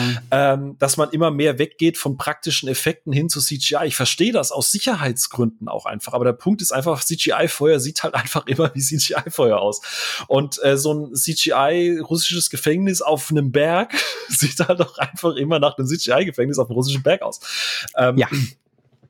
Aber der Punkt ist ja der, und, und da möchte ich jetzt mal ein bisschen die Bresche springen für Netflix. Und es gibt einen Punkt, den ich, den ich ja auch seit Jahren bei Marvel und Disney-Filmen kritisiere. Ich meine, Black Widow, und ich weiß, Ono zum Beispiel, Ono mochte Black Widow deutlich mehr als ich, aber der Punkt ist, Black Widow hat 200 Millionen gekostet und sieht halt. Weiß ich auch nicht warum. Ja, und sieht halt wirklich, und das ist kein Bashing. Wie gesagt, es ist kein, ich möchte keinem Marvel-Fan jetzt irgendwie auf die Füße treten, aber wer mir sagt, dass das Finale von Black Widow optisch hübsch anzugucken ist, also der guckt halt wirklich irgendwie auf, auf, auf eine Apple Watch. so. da ist halt der Punkt, aber oder auch äh, Black Panther, ja, äh, bei allem, was da tragisch, äh, oh, ja, Gott. das Finale von Black Panther, wo selbst das war dem Film so unwürdig. Genau, was was selbst äh, es gibt diese Corridor Crew auf, auf YouTube, die ja diese VFX Breakdowns macht, wo dann auch Leute aus der Branche da sitzen und erklären, wie CGI passiert ist. Mhm. Und sie haben ja auch bei der Szene gesagt, ey, da ist einfach Zeit und Budget ausgegangen. Also es gab einfach Reshoots und es gab keine Zeit, das fertig zu rendern. Deswegen sieht das so aus. Und dann ja, das geht nicht. Tut mir leid, das geht einfach nicht. Ja, und dann, aber es gibt, und ich habe die Diskussion geführt auf Twitter und auch im, im, in Real Life mit, mit Menschen, die sagen, ich finde, das sah gut aus. Ähm, der, der Punkt ist, du, du hast Riesenbudgets, du hast solche CGI-Massaker, auch bei Shang-Chi. So gern ich den, ich liebe Wuxia, ich liebe Martial Arts und die erste Hälfte dieses Films ist fantastisch und das ist mhm. endlich mal wieder Marvel, wie ich es gerne sehen wollen würde. Mhm. Es bringt Menschen Wuxia nah, das ist toll. Und dann hast du dieses Ende, das halt wieder nur Greenscreen-Geficke ist, Entschuldigung aber die breite Masse akzeptiert das. Ist das dann ein Problem, wenn Netflix Leute sich an Bord holt, die Filme produzieren, die das auch so machen? Weil zwischen einem Red Notice und einem Black Widow oder einem Shang-Chi sehe ich visuell sieht für mich alles gleich scheiße aus. Ist das jetzt wirklich was, was man Netflix vorwerfen kann? Oder muss man da auch die Audience einfach mal in die Verantwortung nehmen und sagen, ihr müsst ein bisschen. Nee, nee, nee, nee. Also schau mal, also wenn, also ich habe selbst ein Problem mit dem Ende von Shang-Chi, weil ich das auch, dieses CGI-Monstrum einfach, äh, dieses, diese Monstrosität an CGI ist mir einfach zu viel. Aber man muss immer noch mal im Hinterkopf behalten, das ist eine Comic-Verfilmung. Also fein es darf auch unecht aussehen. Es gab in den, den, den ersten Marvel-Teilen gab's äh, realistisches CGI, also die ersten Iron Man-Teile sehen deswegen heute immer noch gut aus. Wenn du dann Richtung Civil War und danach gehst, dann sieht das alles immer ein bisschen weird aus. Ich sag nur Iron Mans Kopf oder Robert Downeys Kopf im Iron Man Anzug, der so hin und her wabert. Das haben die heute noch nicht korrigiert. Könnte ich kotzen. Ähm, aber die haben irgendwann diesen Sprung hingemacht zu, nee, wir erzählen jetzt keine richtige ehrliche, echte, realistische Geschichte mehr, sondern das ist halt eine Comic-Verfilmung, also soll es auch nach Comic aussehen. Habe ich ein Problem mit, aber okay, dann nehme ich jetzt halt so hin. Damit kann ich leben. Aber Red Notice ist keine okay. Comic-Verfilmung. Das ist, das, das soll echt aussehen und man sieht, das ist nicht echt. Ich, ich will ganz kurz nachhaken. Du hast ja zum Beispiel auch bei Black Panther gesagt, das ist unwürdig. Ähm, deiner Argumentation folgen kann man ja aber auch sagen, ja, das soll ja so ein bisschen comic-mäßig aussehen. Das gleiche bei Shang-Chi. Das Ende hat ja nichts also, dass sie, nein, nein, nein, also, so also, ist, stopp. Ist Black, ja Black Panther ist noch mal davon losgelöst. Okay. Dass, dass der Black Panther, wenn er durch die Gegend hüpft, nicht echt aussieht, äh, geschenkt. Dass das Finale von einem so wichtigen, wirklich wichtigen Film grundsätzlich wichtigen Film so hingerotzt wird, das ist unwürdig. Okay, und Shang-Chi würdest du jetzt, also du hast also, damit ein Problem bei Shang-Chi, aber du würdest sagen, das geht für dich in Ordnung, weil Comic-Verfilmung. Das Ende jetzt ja. explizit. Ja, ja. Okay, das Ich finde es nicht schön, aber es ist halt eine Comic-Verfilmung. Okay. Und sie haben halt irgendwann diesen, sind irgendwann diesen Weg gegangen bei Marvel, haben gesagt, nee, wir machen das jetzt alles auch ein bisschen unrealistischer. Aber ist unrealistisch gleich hässlich? Nee, mir gefällt es nur nicht. Und das darf ja subjektiv dann nicht gut sein. Das ist und Black Widow, was ja quasi sich der ähnlichen, der gleichen Farbpalette bedient. Nee, Black Widow hat Momente und Szenen, die echt aussehen sollen, aber offensichtlich nicht echt sind. Das finde ich scheiße. Okay, dass du einen, okay. einen durch die Gegend hüpfenden Spider-Man nicht ultra realistisch ja, machen kannst. Nicht um Physik, Ey, fein, ums geschenkt. Okay. Ne? Mhm. Genau, aber auch da siehst du ja, okay, das sieht schon gut aus. Das ist okay, das ist Action, das ist Unterhaltung. Aber wenn du jetzt eine, eine, eine riesige Burg irgendwo stehen hast, dann möchte ich bitte, dass die gut aussieht und nicht so wie das, was aktuell passiert. Okay. Und das könnte, das könnte das gleiche, das, die gleichen CGI-Leute mhm. sein, die Red Notice gebaut haben. Okay. So auf dem schlimmen Level okay. würde ich das werten. Ähm, und es ist ja auch durchaus so, dass das, also das lese ich, ich habe auf Letterbox gerade bei diesen Filmen jetzt beispielsweise exemplarisch Black Widow, äh, auch Jungle Cruise, ne? auch äh, ganz, da muss ich jetzt kurz einhaken. Jungle Cruise hast du gesehen? Habe ich gesehen. Wie findest du, äh, findest du da die visuellen Effekte? Äh, ähnlich schlimm. Ah, da hast du auch nicht diese Fallhöhe im Sinne von Comic-Verfilmung, weil das ja schon eher in Anführungsstrichen war dann was, nur damit ich das verstehen kann, vielleicht auch für die Zuhörer ja, da draußen. Ja, ja. Hm? Also ähnlich schlimm. Ich finde auch das CGI, also wenn das CGI besser wäre, würde ich sehr viel öfter über den Film reden, weil der mich grundsätzlich überraschend gut unterhalten hat. Mhm. Okay, okay. Gut, dann, dann, dann kann ich so ein bisschen einsortieren. Also, ähm, okay. Aber Jungle Cruise, Red Notice, auch Black Widow und so weiter, die gehen ja alle über diese, was der Ono vorhin so, so sich gewünscht hat, diese klassische 90-Minuten-Geschichte. Und dies, also diese, die, dieser Hang zu, wir müssen viel länger, wir lassen einen Film viel länger laufen, als er eigentlich vielleicht die Geschichte hergibt. Siehst du das äh, auch außerhalb von Netflix, dieses Problem bei anderen Filmen? Ja, bei Podcasts zum Beispiel. Podcasts, die zwei Stunden gehen, unmöglich sowas. Wer, wer hört sich sowas an? nee, was war die Frage? Wir sind nicht über zwei also, Stunden was zu diesem Zeitpunkt. Was für, was für Produktion meinst du denn? Lass es einfach mal Black Widow sein. Lass es Jungle Cruise sein. Ähm aber das sind ja Filme. Also ich verstehe gerade nicht. Äh, ja. Die, die, die, dauern aber auch so um die zwei Stunden. Genau. Also es ist ja das generell ist ja gerade so im Kino, dass du wieder sehr viel längere Filme hast. Ja, aber wenn die wenn die Geschichte erzählenswert ist und das Pacing gut funktioniert, ja, go for it. Aber das ist ja bisher nicht der Fall genau, gewesen. Genau. Und das also Schön, dass du meine Frage nochmal aufgegriffen hast. Äh, sehr professionell. ähm, aber die, nee, die Frage ist ja, siehst du das nur bei Netflix, dass die Filme zu lang gehen oder findest du auch in der Wand ah. außerhalb der, der Filme? quasi äh, außerhalb von Netflix, dass die Filme das, länger werden. Das ist es, genau. Außerhalb der Filme habe ich nicht verstanden. Außerhalb von Netflix meinst du? Äh, na, es gibt ja wenig exklusives direkt vom, vom, vom Streaming-Hersteller produziertes Material, das Film ist und über zwei Stunden geht. Nenn mir da aber spontan mal was. Shang-Chi geht äh, 132 Minuten. Und hat äh, Pacing-Problem. Hm. Ono? Nee, äh, aber mir wäre noch hier der, der, der ähm, vergleichbar, vielleicht machen wir äh, The Tomorrow War eingefallen, oder? Der dauert auch über zwei ja, Stunden genau. von Prime. Das, weil dann, dann, dann, weil das ja auch ein reiner für Streaming mhm. produzierter Film ist, zum Beispiel als Vergleich. Oder? Ich weiß nicht, wie lange dauert der? Äh, der geht auch. Ah. Äh, warte. Aber also ich würde da vielleicht mal so ein bisschen. Zwei Stunden äh, 20. Ähm, Ja, genau, auch weit drüber, ne? Und der, der ist ja auch irgendwie so, so in zwei Teile geteilt, ne? Aber ähm, also bei mir persönlich, bei der Lauflänge, bei mir ist es ein Unterschied, wenn ich jetzt einen Film im Kino gucke, ist mir fast egal, wie lange der dauert, weil das ist, dann gehe ich abends weg ins Kino und dann ist es für mich so die Zeit, ich nehme mir die Zeit und dann ist mir die Länge egaler, als wie wenn ich einen Film zu Hause auf der Couch gucke und dann so einen äh, einfach nur so, so ein No-Brainer gucken will, den noch so kurz vorm Schlafen gehen. Da finde ich die 90 Minuten besser. Und ja. es sind halt viele Filme, was ich vorhin gemeint hatte, bei Netflix, die eigentlich für mich in diese Kerbe gehen, aber den Joker dann nicht nutzen. Spannend. Bei mir ist es tatsächlich genau umgekehrt. aber gut. Aber, äh, aber, aber, aber, darf ich noch mal einhaken? Natürlich. Äh, weil, äh, weil die Frage, glaube ich, die du auch vorhin so aufgeworfen hattest mit Black Widow und Jungle Cruise, ich, äh, weil, was ich auch immer so verstanden hatte, ist, worauf du hinaus willst, ist, ähm, Black Widow Mittelmaß.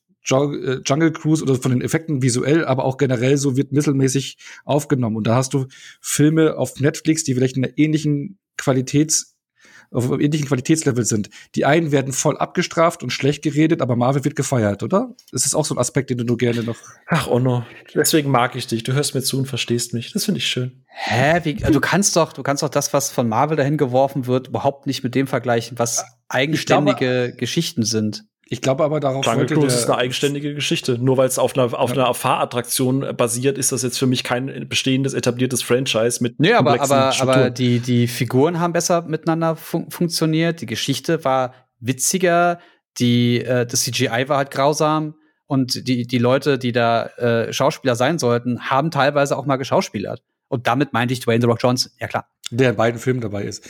Aber weil, weil die eine Frage, weil, weil der, der, der Film, der schielt ja immer so Richtung Disney und MCU, wenn es da so ein Blockbuster ist. Ich, ich kenne ja den Film ja schon. Und, und ich glaube, worauf du ja noch hin willst, ist, äh, äh, Netflix wird die, die, die Blockbuster-Filme beim Netflix werden gehatet und bei Marvel die durchschnittlichen Blockbuster-Filme werden gefeiert. Ja, Jens so gerade auch so ein bisschen, bisschen, bisschen mm, Quad-Era Demonstrantum macht. Ne? Also da winkt er halt viele Dinge durch, weil ist ja Comic. Genau das. Und ich kann dir auch sagen, woran das liegt. Gerade bei den Marvel-Filmen. Ja, wie viel für, seit, seit 2008 gibt es das MCU? Du hast erst, was weiß ich, über 30 Filme. Ich weiß, wie viel ist das für 25? Ich blick da nicht mehr durch, wie viel. Viele. Und du hast da, Viele. Ja. Du hast das, genau, das ist das Geschäftsmodell von Disney. Und das ist das, was zum Beispiel auch Disney Plus von Netflix unterscheidet. Disney baut einzig und allein auf seine Lizenzen, auf Marvel, Star Wars und Co., Pixar und seine ganzen. Darauf fußt Disney. Disney fußt da auf Nostalgie, auf, auf, auf Verbindung zu den Figuren. Die Leute haben entweder so ein Großteil hat die Verbindung zu den Figuren schon bei den Comics gehabt oder über die letzten 20 Filme aufgebaut. Du hast eine ganz andere emotionale Beziehung zu den Figuren. Dadurch funktionieren die Filme schon besser und du winkst eher Sachen durch, weil du eher wissen willst. Beim MCU geht's eher nicht um den einzelnen Film an sich, sondern auch darum, so dieses ganze, ganze Universum, wie es weiter gesponnen wird. Und äh, ja. Und das ist der entscheidende Aspekt, den auch Fans dann mögen. Ja? Aber das ist halt, das ist halt das Serienprinzip auf Film. Genau, genau. Und das ist äh, äh das oder auch bei Star Wars Wobei Star Wars dann mehr so äh, äh, polarisierend ist, ne? Weil man nimmt da auch viel mit hin, weil man dieses ganze Universum mag und wenn dann einmal irgendein bekanntes Thema läuft, dann oh, ist schon gut. Aber wenn du es dann verkackst, dann kannst du da auch richtig äh, verprellen. Aber bei Marvel ist es halt immer noch so, da ist ein, durch, ein durchschnittlicher Marvel-Fan, äh, Film, Fan, ein durchschnittlicher Marvel-Film ja, ist immer noch unterhaltsamer wie ein durchschnittlicher Netflix-Film, obwohl die vielleicht auf dem gleichen Produktionslevel ja. sind, einfach weil du dieses ganze Marvel-Universum da im Background hast. Weil das ein Mehrwert ist für einen Großteil nee, der das, Zuschauer. das würde ich oder? nicht sagen. Oder doch, allein durch die Figuren und die ganze Welt fühlst du dich da schon mehr zu Hause und wenn die auch auf dem gleichen Level produziert sind und die eigentlich objektiv gesehen sind, äh, gleich sind, objektiv, würdest du aber die Marvel-Filme, glaube ich, mit einem positiveren Gefühl rausgehen, weil das einfach eine Welt ist, die man kennt und mag. Und bei Netflix sind es alles komplett neue äh, Welten, so. neue Figuren, alles neu und da ist keine Verbundenheit. Aber schau mal, bei Shang-Chi hast du zum Beispiel kein, es ist eines ja. der ersten Male, wo ich sagen würde, okay, also der Hauptdarsteller ist jetzt kein Charakter, also das ist jetzt nicht irgendwas, was hängen geblieben ist. Aber mhm. die Nebencharaktere, diverse davon, sind so im Gedächtnis geblieben, dass der Hauptcharakter ja. zwar da ist, aber er ist halt Teil von einem Ensemble. Und deswegen ist der Film gut. Ja, genau, der ist, glaube ich, auch äh, objektiv betrachtet besser, aber Black Widow ist ja jetzt auch eher so Durchschnitt, was ja äh, meistens äh, äh so gereviewt ja, vergessenswert. wird. Also da kann man ganz, ganz ja, klar sagen, aber der ist vergessenswert. Halt, aber trotz alledem hast du noch Scarlett Johansson als Black Widow da, was halt noch so ein gewisser Ankerpunkt ist, weil man sie kennt seit x Jahren. Ja, aber man hat da auch schon gesehen, dass in dem Moment, wo sie kämpfen soll, die Schnitte ganz schön hart funktionieren. Ja, aber auf diese Schnitte schaut nicht jeder. Genau. Ja, genau. Und das meine ich mit, ne, du, du guckst dann wieder mit diesem Reviewer-Auge drauf und weißt, wie es eigentlich geht mit mhm. John Wick. Und dann wird dir sowas hingewürfelt. Du denkst dir, aber warum kostet das jetzt 160 Millionen? Aber ich persönlich erwarte bei dem Marvel-Film keinen John Wick, dass du da solche ausgeklügelten Choreografien hast. Aber ich, weil sie kann nicht springen, sie kann nicht ja, mit, mit Spinnennetzen ja, um sich werfen, sondern sie kämpft. Und das sie, macht sie gut und tödlich. Sie ist eine der tödlichsten Frauen der, der, der Welt und dann wird da ständig geschnitten. Nee. Ja. Hm. Aber, aber, äh, on, aber trotzdem glaube ich, man, ja, ich, man winkt da halt mehr durch einfach. Wollte gerade wollt gerade sagen, weil das hat ja äh, Jens ja auch schon gemacht, weil er sagt dann, bei Shang-Chi ist ja mehr Comic-Verfügung, da winkt man mehr durch, was halt lustig ist. Und da äh, habe ich gestern auch endlich jemanden auch gesehen, der sich darüber beschwert hat. Shang-Chi hat zweimal Werbeclips von BMW, was den Film so realistisch verankert, dass dieser, dieser Comic-Verfilmungsding halt nicht mehr für mich funktioniert so richtig. Aber gut, wie gesagt, das ist nochmal anders. Aber Produktplatzierung, ja, ich glaube, das ist nochmal ein anderes Thema. Genau äh, es, es gibt Produktplatzierungen, es gibt sowas. ähm, aber Onno, um das einfach äh, kurz zusammenzufassen, das heißt, dass das große Problem äh, von dem, was du jetzt sagst bei Netflix ist, dass es halt eben keine bestehenden IPs hat mit, mit Charakteren, die genau. über Dinge ja. hinwegsehen lassen, äh, wo dann ein, ein, Jens H. aus K. kommt und sagt, ja, aber das ist ja, das ist ja eine, nicht eine Comic-Verfilmung, aber da habe ich ja damals auf dem N64 schon, da ist das okay, damit das erinnert, das sieht so scheiße aus, das sah damals auch scheiße aus. Also, wow, das, wow. Was? So, das war der eine Schuss, den ich hatte. Nein, aber prinzipiell, prinzipiell ist das der Fluch und Segen, wo du sagst, Netflix, dadurch, dass sie Original Content machen, guckt man da vielleicht mit diesem Faktor Kino fehlt, Franchise fehlt, IP fehlt, ähm, ja. guckt man da einfach ein bisschen kritischer drauf und winkt es nicht so per se einfach durch, wenn man sagt, ja gut, die 20 Filme davor waren aber besser. Was, was, was heißt, winkt es nicht durch? Ich glaube eher, dass äh, so eine Lizenz äh, dahinter, irgend sowas Bekanntes, so Dinge ausgleichen kann, was nicht funktioniert. Okay. Ne? Also, das, das irgendwas, was im Film nicht funktioniert, ja, aber es ist immer die Figur, die ich mag, die ich gerne mal wieder sehen wollte, das gleicht für mich aus, auch wenn es nicht ganz so rund ist. Okay, gut. Machen wir einen Haken dran. Ich sehe schon, äh, wir sehen das sehr unterschiedlich, aber das ist ja schön. Das erklärt auch, warum quasi Netflix so dieses Standing da draußen auch einfach hat. Ähm, bevor wir jetzt zum Fazit kommen, ich habe noch eine Frage an euch. Ähm, ich glaube, Ono, dir, du kennst die Antwort schon, deswegen erstmal an Jens. Jens, was denkst du, wie viele Leute, wie viele Kunden haben sich 2020 noch DVDs über Netflix geliehen? das geht noch? Ja. Äh, ich sage 50.000. Fast. Willst du noch mal nachkorrigieren? Nein. Okay. 2,1 Millionen Kunden. Was? Das beschert Netflix immer noch 240 Millionen Dollar jährlich. Was? Das Jahr davor war es tatsächlich sogar fast das Doppelte. Also es sinkt stetig, klar, aber es ist du immer noch, Güte. es ist immer noch ein Geschäftsmodell, was durchaus lukrativ ist. so. Und wir lachen über, über, über Faxe im Gesundheitsamt. Ja gut. Okay. so, okay. Jetzt, äh, wir haben lange und breit drüber gesprochen, damit der Jens nicht danach wieder äh, meckern kann, weil über zwei Stunden. Einfach mal wirklich knallhart Butter bei die Fische. Und ich würde Onno den Vortritt einfach mal geben.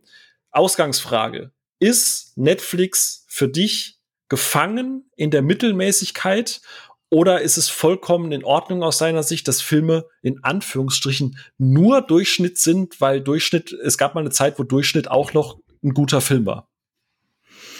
Ähm, da, ich meine, wir haben es ja rausgearbeitet, da will ich ja zweierlei, zweierlei Maß messen, ne? Also Actionfilme und allgemein Netflix. Also allgemein Netflix würde ich nicht sagen, ist gefangen der Mittelmäßigkeit, weil dafür hat man auch zu viel wirklich gute Filme, äh, äh, die man rausbringt, die man natürlich auch bei den Oscars platzieren will. Du hast sehr viele herausragende Filme trotz alledem. Im Action-Bereich gefangene Mittelmäßigkeit. Es gibt zwar Ausreißer, aber da ist halt schon sehr, sehr, sehr viel Mittelmäßigkeit. Und da würde ich es mir schon wünschen, wenn man da mal ein bisschen mehr Beispiele hat, die da rausstechen. Also mehr Extraction, mehr The Night Comes for Us, solche Geschichten. Äh, genau, oder auch Drill Frontier, den ich ziemlich gerne mochte. Okay. Ähm, denkst du, dass diese Mittelmäßig, denkst du, dass diese Mittelmäßigkeit vielleicht auch ein bisschen was damit zusammen hat? Wie gesagt, Action, äh, Blockbuster-Bereich, Action kann ja auch Action-Komödie sein. Wie gesagt, Red Notice ist ja Action, ähm, Kate ist ja prinzipiell Action. Äh, denkst du, dass das einfach dadurch, dass man halt das Genre als Vehikel nimmt für die maximale Kompatibilität, denkst du, dass das auch so ein bisschen einfach naturgegeben ist, dass das am Ende nur okay ist? Ja, also du meinst irgendwie so, so äh, ist vielleicht böse formuliert, aber der Zuschauer bekommt, was er will. Also die äh, Masse, äh, oder? So ungefähr. Ja. Oder? Also ja. Böse formuliert jetzt. Ja, aber äh, äh ich meine, es hat seinen Erfolg. Ich meine, Netflix ist ein Unternehmen, die wollen äh, viele Abonnenten haben, viele Klickzahlen. Dann liefern sie das, was äh, die Zuschauer wollen. Und wenn die das viel angeklickt wird und wenn das aufgeht, ja, dann macht man halt da weiter. Wieso sollte man da noch was ja, ich, Besseres rauszaubern? Ne? Also genau, nur mal als Beispiel, ne? Red Notice 35% Rotten Score bei, bei Kritikern, 92% bei mhm. Audience Score. Also Jens gehört zu den 8% Ähm, More of the same. Genau, also das, da ist halt der Punkt, es funktioniert ja. Deswegen jetzt mal die Frage rübergespielt ja. an dich. Jens, ist, ist für dich Netflix gerade im Mainstream-Blockbuster-Action-Bereich wirklich gefangen in der Mittelmäßigkeit oder ähm, sagst du, das ist ein bisschen hart? Nein, nein, nein, nein. Äh, ich glaube, da wird sich einiges noch entwickeln. Die sind selbst noch in der Findungsphase und sie müssen auf den Markt reagieren. Sie müssen, äh, wenn sie jetzt etwas bauen oder wenn sie jetzt etwas äh, produzieren wollen, äh, wenn sie jetzt etwas aufbauen wollen, müssen sie ja schon zwei, drei, vier Tage in die, in die Zukunft, äh, Jahre in die Zukunft schauen. Und dass sie da Fehler machen oder äh, daneben greifen, ist vollkommen legitim. Überleg mal, du musstest vor drei Jahren wissen, dass jetzt gerade eine Pandemie stattfindet. Digi, wie denn? Ja, was ja auch die Produktionsbedingungen schwierig macht. Du musst ja mehr im Studio drehen als draußen. Kommt ja auch noch mit. Theoretisch hast du aber auch mehr Zeit für CGI und trotzdem ist es scheiße. Also müssen wir mal gucken. äh, Red Notice will ja. Nee, ich, also ich glaube einfach, sie entwickeln sich und wie, wie, es gibt halt immer noch diese, diese Leuchtturmproduktion und ich glaube einfach, es wird davon mehr geben und natürlich immer noch dieses Boulevardzeug, das, was alle sehen wollen. Mhm da, äh, das noch mal kurz aufgegriffen, was der Ono vorhin gesagt hat, mit dem Thema, wenn es kostenlos, also in Anführungsstrichen kostenlos ist, hat man den Gegenwert vielleicht auch einfach nicht. Ähm, da einfach mal noch mal gefragt, wir hatten es ja letzte Folge schon auch beim Thema Ghostbusters Afterlife, ne? Äh, es gab ja mal eine Zeit, wo du so Crowd-Pleaser gemacht hast. Äh, klassisch so die Mumie mit Brandon Fraser und so weiter, ne? Per se sind das auch keine unfassbar guten Filme, aber sie sind halt für die Masse gemacht, so dass möglichst viele Leute Spaß damit haben. Und auch Jens, du mochtest mhm. jetzt Red Red. Notice nicht, aber Red Notice hat 92 Prozent der bewertenden Audience sehr gut gefallen. Auch die Ratings bei Netflix, also diese Daumen hoch das geht alles durch die Decke. Das äh, ist mir vollkommen Wurst. Wenn dir das gefällt, guck es. Wenn dir Barbie alles Gute zum Geburtstag gefällt, guck es. Wenn du S Kapitel 2 magst, dann guck es. Ist mir keine, Wurst. Keine, keine Wertung mir gefällt es halt nicht. Genau. Ich, ich gucke ich gucke halt keine Horrorfilme und werde deswegen nicht darüber rumzetern, dass Leute diese Filme gucken. Mach doch, guck doch, worauf ihr Bock habt. Nee, nur weil du gerade eben völlig egal. ich hatte mit Minions super viel Spaß. So. Du hattest gerade eben aber gesagt, äh, dass das Netflix jetzt auch mal daneben greift, wo ich jetzt einfach mal davon ausging, dass du mit Red Notice einen Griff ins Klo meinst, aber das meinst ja nur du, die Masse an sich. Und das Lustige ist, viele sehen es ja wie du, ne? Also ich sehe es ja ich bin komplett bei dir. Du musst mich nicht überzeugen, dass ich Red Notice nicht plötzlich gut finden muss. So, ne? Alles fein. Aber der Punkt ist, das ist ja das, was scheinbar der Markt möchte, was ja auch bei anderen Studios seit Jahren funktioniert ist das jetzt wirklich, dass Netflix deswegen gefallen? Vielleicht, vielleicht ist es auch so, dass man in, in einigen Bereichen einfach niedriger stapelt mit solchen Produktionen ah. und die Leute sind trotzdem zufrieden damit ah. und man kann dann wieder durch durch äh, zwei, drei, äh, weiß nicht, Updates oder einfach nur einmal etwas neu rendern und einen neuen Filter drüber legen, alles plötzlich viel geiler darstellen. Wer weiß, vielleicht kommt das ja, vielleicht ist das ja auch alles Marketing. Oh, dann gibt's quasi, dann gibt's quasi äh, Early Access zu einem Film und nach zwei Jahren hast du dann mit allen DLCs den fertigen Film. EA, wow. bitte nicht zuhören. okay, also ähm, Fazit äh, ich bin da ein bisschen bei euch. Ich sehe das tatsächlich nicht so kritisch. Mein großer Vorwurf an Netflix ist, dass die Filme tatsächlich zu lang gehen. Ein Red Notice, ein Six Underground, ein Kate, wären die alle dem Konzept angepasst, 90 Minuten, 90, 100 Minuten, würde ich die viel eher durchwinken, weil es genau das ist, was der Onno vorhin gesagt hat. Du hast einen langen Tag gehabt, mhm. du willst mhm. Hirn aus Kino haben und nichts ist gegen Hirn aus Kino zu machen. Und egal wie oft ich Michael Bay bashe, ich gucke mir es dann trotzdem gern mal an, weil der Mann lässt halt doch mal ordentlich knallen. Und so ein Magnet ist halt dann halt doch auch mal noch spannend, noch bevor es Fast Furious Ist schon 9. geil, so ein riesiger ja. Magnet, ja, ja. Die Action Pieces, auch das am Anfang, das ist total zerschnitten, aber er hat's halt zumindest, Bay ist ja ein Riesenfan von praktischer Effektarbeit noch. Abgesehen. Ja, und das sieht man halt sofort, ne? seine, seine Feuerwerksexplosion und so. Muss man halt mögen, so. Die Filme ja. müssen meiner Meinung nach einfach nur kürzer sein. Die dürfen gerne so viel kosten, das ist mir alles wurscht, aber die Konzepte, weil sie, wie es Ono vorhin gesagt hat, die nehmen aus den 80ern, 90ern so ein bisschen diese Buddy-Geschichte oder diese Ensemble-Geschichten. Du hast zwei, drei Stars als Vehikel. Das trägt sich aber halt nicht in so einem epischen zweieinhalb Stunden Film. Erzählt ja. das kurz und knackig und ich glaube, dann wäre man auch nicht so hart damit im Gericht, weil man gar nicht ja. die Zeit hat, das Hirn einzuschalten und zu denken, okay, diese, die, äh, okay, dieses Gefängnis, warte mal, die zeigen das jetzt zum achten Mal in einer zweiminütigen Sequenz. ja, ja, das sieht scheiße aus ich habe mir jetzt diesen Project Power angeschaut, ne? Und meine Frau hat ihn ja auch so zum Teil mitbekommen, also nicht ganz dabei gesessen. Ich hatte ihn, glaube ich, über zwei, drei Etappen geguckt. Jetzt pass auf, und, was du sagst. Äh, was denn? Ja, und wir haben gedacht, so, ja, war nicht hier schon gerade das Finale, weil gefühlt dreimal so zum Finale angesetzt wird. Also du hast dreimal im Film das Gefühl, ja, das ist jetzt jetzt, das ist der Endgegner, jetzt ist es, nein, dann kommt da noch eins und noch ja. eins und noch eins. Ich meine, der dauert über zwei Stunden ja. und setzt irgendwie gefühlt dreimal zum Finale an. Und ja, da, da ist dann irgendwann die Luft raus. Und, und mhm. äh, das passt halt genau zu, rein, zu dem rein, was du gesagt hast. Knackiger gestalten, die Konzepte sind simpel. Auch Old Garden hat eine tolle, wirklich Potenzial, die Geschichte, eine tolle Geschichte mhm. dahinter. Aber da geht viel zu lang. Also die erste Hälfte zieht sich so. Ich dachte so, ja, weil, ja, hm, hm, am, am Ende so ein bisschen, zieht er ein bisschen an, aber auch komplett vorhersehbar mhm. und äh, vom, vom Antagonisten und sowas, alles relativ lahm.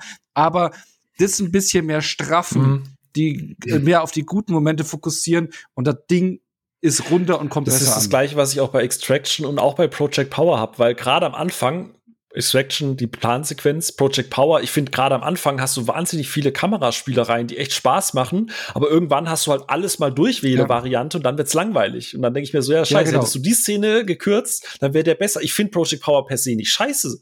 So, aber er könnte kürzer sein. Okay, also in der Kürze liegt die Würze. So, das, das ist vielleicht was, was man Netflix mal so ein bisschen mit an die Hand geben kann, was das angeht. Ähm, zum Schluss einfach Onno, Jens, habt ihr noch gerade aus dem Blockbuster-Action-Bereich, wir haben jetzt schon ein paar Filme genannt, äh, The Night Comes For Us, Extraction, habt ihr sonst vielleicht noch irgendwelche Beispiele, wo ihr sagt, da draußen, guckt euch die an, dann wisst ihr, dass nicht alles hoffnungslos schlimm ist. Ich habe schon also Oldboy? Das ist doch kein Netflix-Exclusive. Nein, ich, ich, ich wüsste auch nicht, wo ich hier spontan nach Netflix-Exclusives schauen kann und dann nochmal nach Filmen sortiert, weil ich ja wirklich mehr der äh, Serienmensch bin. Aber das, was ich vorhin schon alles genannt hatte, das ist so die Liste an Filmen. Ja, bei mir war es, den ich schon genannt hatte, äh, Triple Frontier. Also der hat mich voll abgeholt. Also der wurde ja auch eher so äh, durchschnittlich wahrgenommen. Ich fand den richtig, richtig stark. Der hat einen geilen Cast, äh, die auch zusammen gut spielen. Und er, er hat irgendwie verschiedene Elemente der Frontier-Trilogie. also rund um äh, Sicario, ähm, Wind River und äh, Hell or High Water, also was ja diese Frontier-Trilogie ist. Einmal so Sicario der Anfang, dann irgendwie so dieses Bankrau äh, oder den Raubteil irgendwie aus Hello High Water und dann draußen Natur wie in Wind River. Irgendwie finde ich so Vibes für mich gehabt. Passt auch bei dem Titel, äh, Titel Triple Frontier. Den fand ich, fand ich richtig gut. Der dauert zwar auch über zwei Stunden, aber da hat's auch funktioniert, weil die ja ihren Weg da gehen. Und der hat, der hat tolle Auf, äh, äh, äh, äh Aufnahmen da, also auch sehr viele Naturaufnahmen. Also ich, für mich sieht es nicht nach so einem Greenscreen-Ding aus, sondern äh, die haben da wirklich tolle Sachen gemacht. Den mochte ich richtig, richtig gerne. Der hat mich voll und. Ein geiler Cast, ne, wenn ich das so sehe. Ja, ja, ja, genau, ja. Mhm. Der, genau, da habe ich ja gemeint, richtig guter Cast und die spielen auch gut zusammen. Der hat mich voll, voll erwischt. Okay. Ich würde vielleicht einen noch, und zwar aus dem, was wir gerade gesagt haben, der geht tatsächlich auch wirklich nur 92 Minuten, ist aus Frankreich. Wir wissen ja, Franzosen und Action, das geht durchaus mal klar. Äh, Lost Bullet, verirrte Kugel ist so ein bisschen Transporter trifft auf Crank. ähm, bisschen, bisschen, also es ist low budget, aber noch mit richtigen Autostunts, da knallt's gut, da wird noch ordentlich ge äh, gefistfightet. Ähm, wenn ihr wirklich mal so ein Hirnausfilm haben möchtet, äh, beziehungsweise nicht, nicht Crank, The Mechanic, falls ihr, äh, aber auch mit Jason ah. Statham. Also Mechanic und, und, und Transporter ist so eine Mischung, geht genau 90 Minuten, ist keine Minute zu lang, keine Minute zu kurz, ist genau richtig. Ähm, ist nichts besonders Aufregendes, aber passt genauso in dieses, dieses, das ist vollkommen in Ordnung. Und dafür kann man, dafür ist dann Netflix genau das Perfekte. So, das wäre noch mein Tipp eben zu Night Comes for Us und alles, was ihr gerade gesagt habt. Ähm, genau, das war's. Wie gesagt, äh, klar, Fokus heute nur auf äh, den Mainstream-Blockbuster-Bereich. Äh, Ono hat das gerade vorhin schon mehrfach durchsickern lassen und der Jens auch. Schaut bei Netflix durchaus auch mal rechts und links von den Empfehlungen vorbei. Ja. Es ist manchmal ein bisschen Arbeit, aber gerade was Filme angeht, es gibt wirklich, wirklich tolle, großartige Filme, Autorenfilme, ähm, kleine Produktionen, große Produktionen, Produktionen fürs Auge, fürs Hirn, fürs Herz. Äh, Love and Monsters, äh, nee, wie hieß der Film? Äh, äh, äh, hier. Love and Monsters, Doch, ja. Love der, and Monsters, der, der, der, den sogar der, der auch ganz nett. Genau, den, äh, so ein richtig, mal wieder so ein klassisches Creature-Feature mit praktischen Tieren, äh, Creatures. Mhm. Äh, tolle Welt, tolle Figuren, nichts Bahnbrechendes, aber es macht einfach Spaß und es ist schön und es ist deutlich, deutlich über Stangenware und Massenproduktion, weil das noch Filme sind, die wirklich auch mit Herz gemacht worden sind. So. Man kann übrigens auch bei äh, Filme, Netflix-Filme unter Genre 90-minütige Filme gucken und dann hat man da auch Lifehacks von Jens. Und damit würde ich sagen, wir sind durch. Äh, Jens, vielen Dank für deine Zeit und deinen Input. Vielen Dank für die Einladung. Sehr gerne. Äh, beim nächsten Mal schulen wir dich vorher, damit du nicht so gemein zu mir bist. das wird sich nicht ändern. Ist, ich wollte gerade sagen, ist, also da, da, da, damit habe ich aber auch schon gerechnet. Ich meine, alles andere hätte mich auch wirklich enttäuscht, einfach. Wir ja. seit zwei Jahren nicht mehr auf der Gamescom gesehen, da muss man das irgendwie anders ausleben, auch einfach. Ja, und wenn du nicht nach Köln kommst, was soll ich machen? Warum sollte ich nach, warum sollte man nach Köln kommen? Da gibt es Wahnsinnige, die jetzt Karneval feiern. Also, nee, möchte ich nicht. Jens. Äh, aber ich bin hier. Verdammt, ja gut. Okay. Dominik ist auch bei dir. So, ne? Also das ist äh, äh Dominik Porschen. Da äh, ja. könnte ich mal so einen runden Ex-Kollege von mir ist auch da. Da mache ich einfach mal eine Rundreise. wenn man irgendwann mal vielleicht wieder sowas wie gesellschaftliche Interaktion machen darf mit einem Gölsch. Vielleicht dann irgendwann im Sommer oder so. 2025, ja. Sehr gut, danke. Ich schreibe mir das. Hey Siri, ein Termin für äh, Pub-Kneipentour in Köln. Übrigens hier, bevor, bevor du das Ding hier zumachst, äh, eine Frage. Habt ihr schon in die ersten Episoden von Cowboy Bebop reingeguckt? Äh, null meins. Ist nicht meins. Also irgendeine. Okay. Okay. Dann das gleiche. Gut. Gut, dann muss jemand anders fragen. Okay, weißt du was, Jens, du machst jetzt die Abmod. Onno, komm, wir gehen was trinken. Auf gar keinen Fall, ich habe keine Ahnung. Ich wünsche euch noch einen wunderschönen Abend. Vielen Dank fürs Zuhören und äh, lasst Feedback über die sozialen Medien da. Bis dann. Tschüss.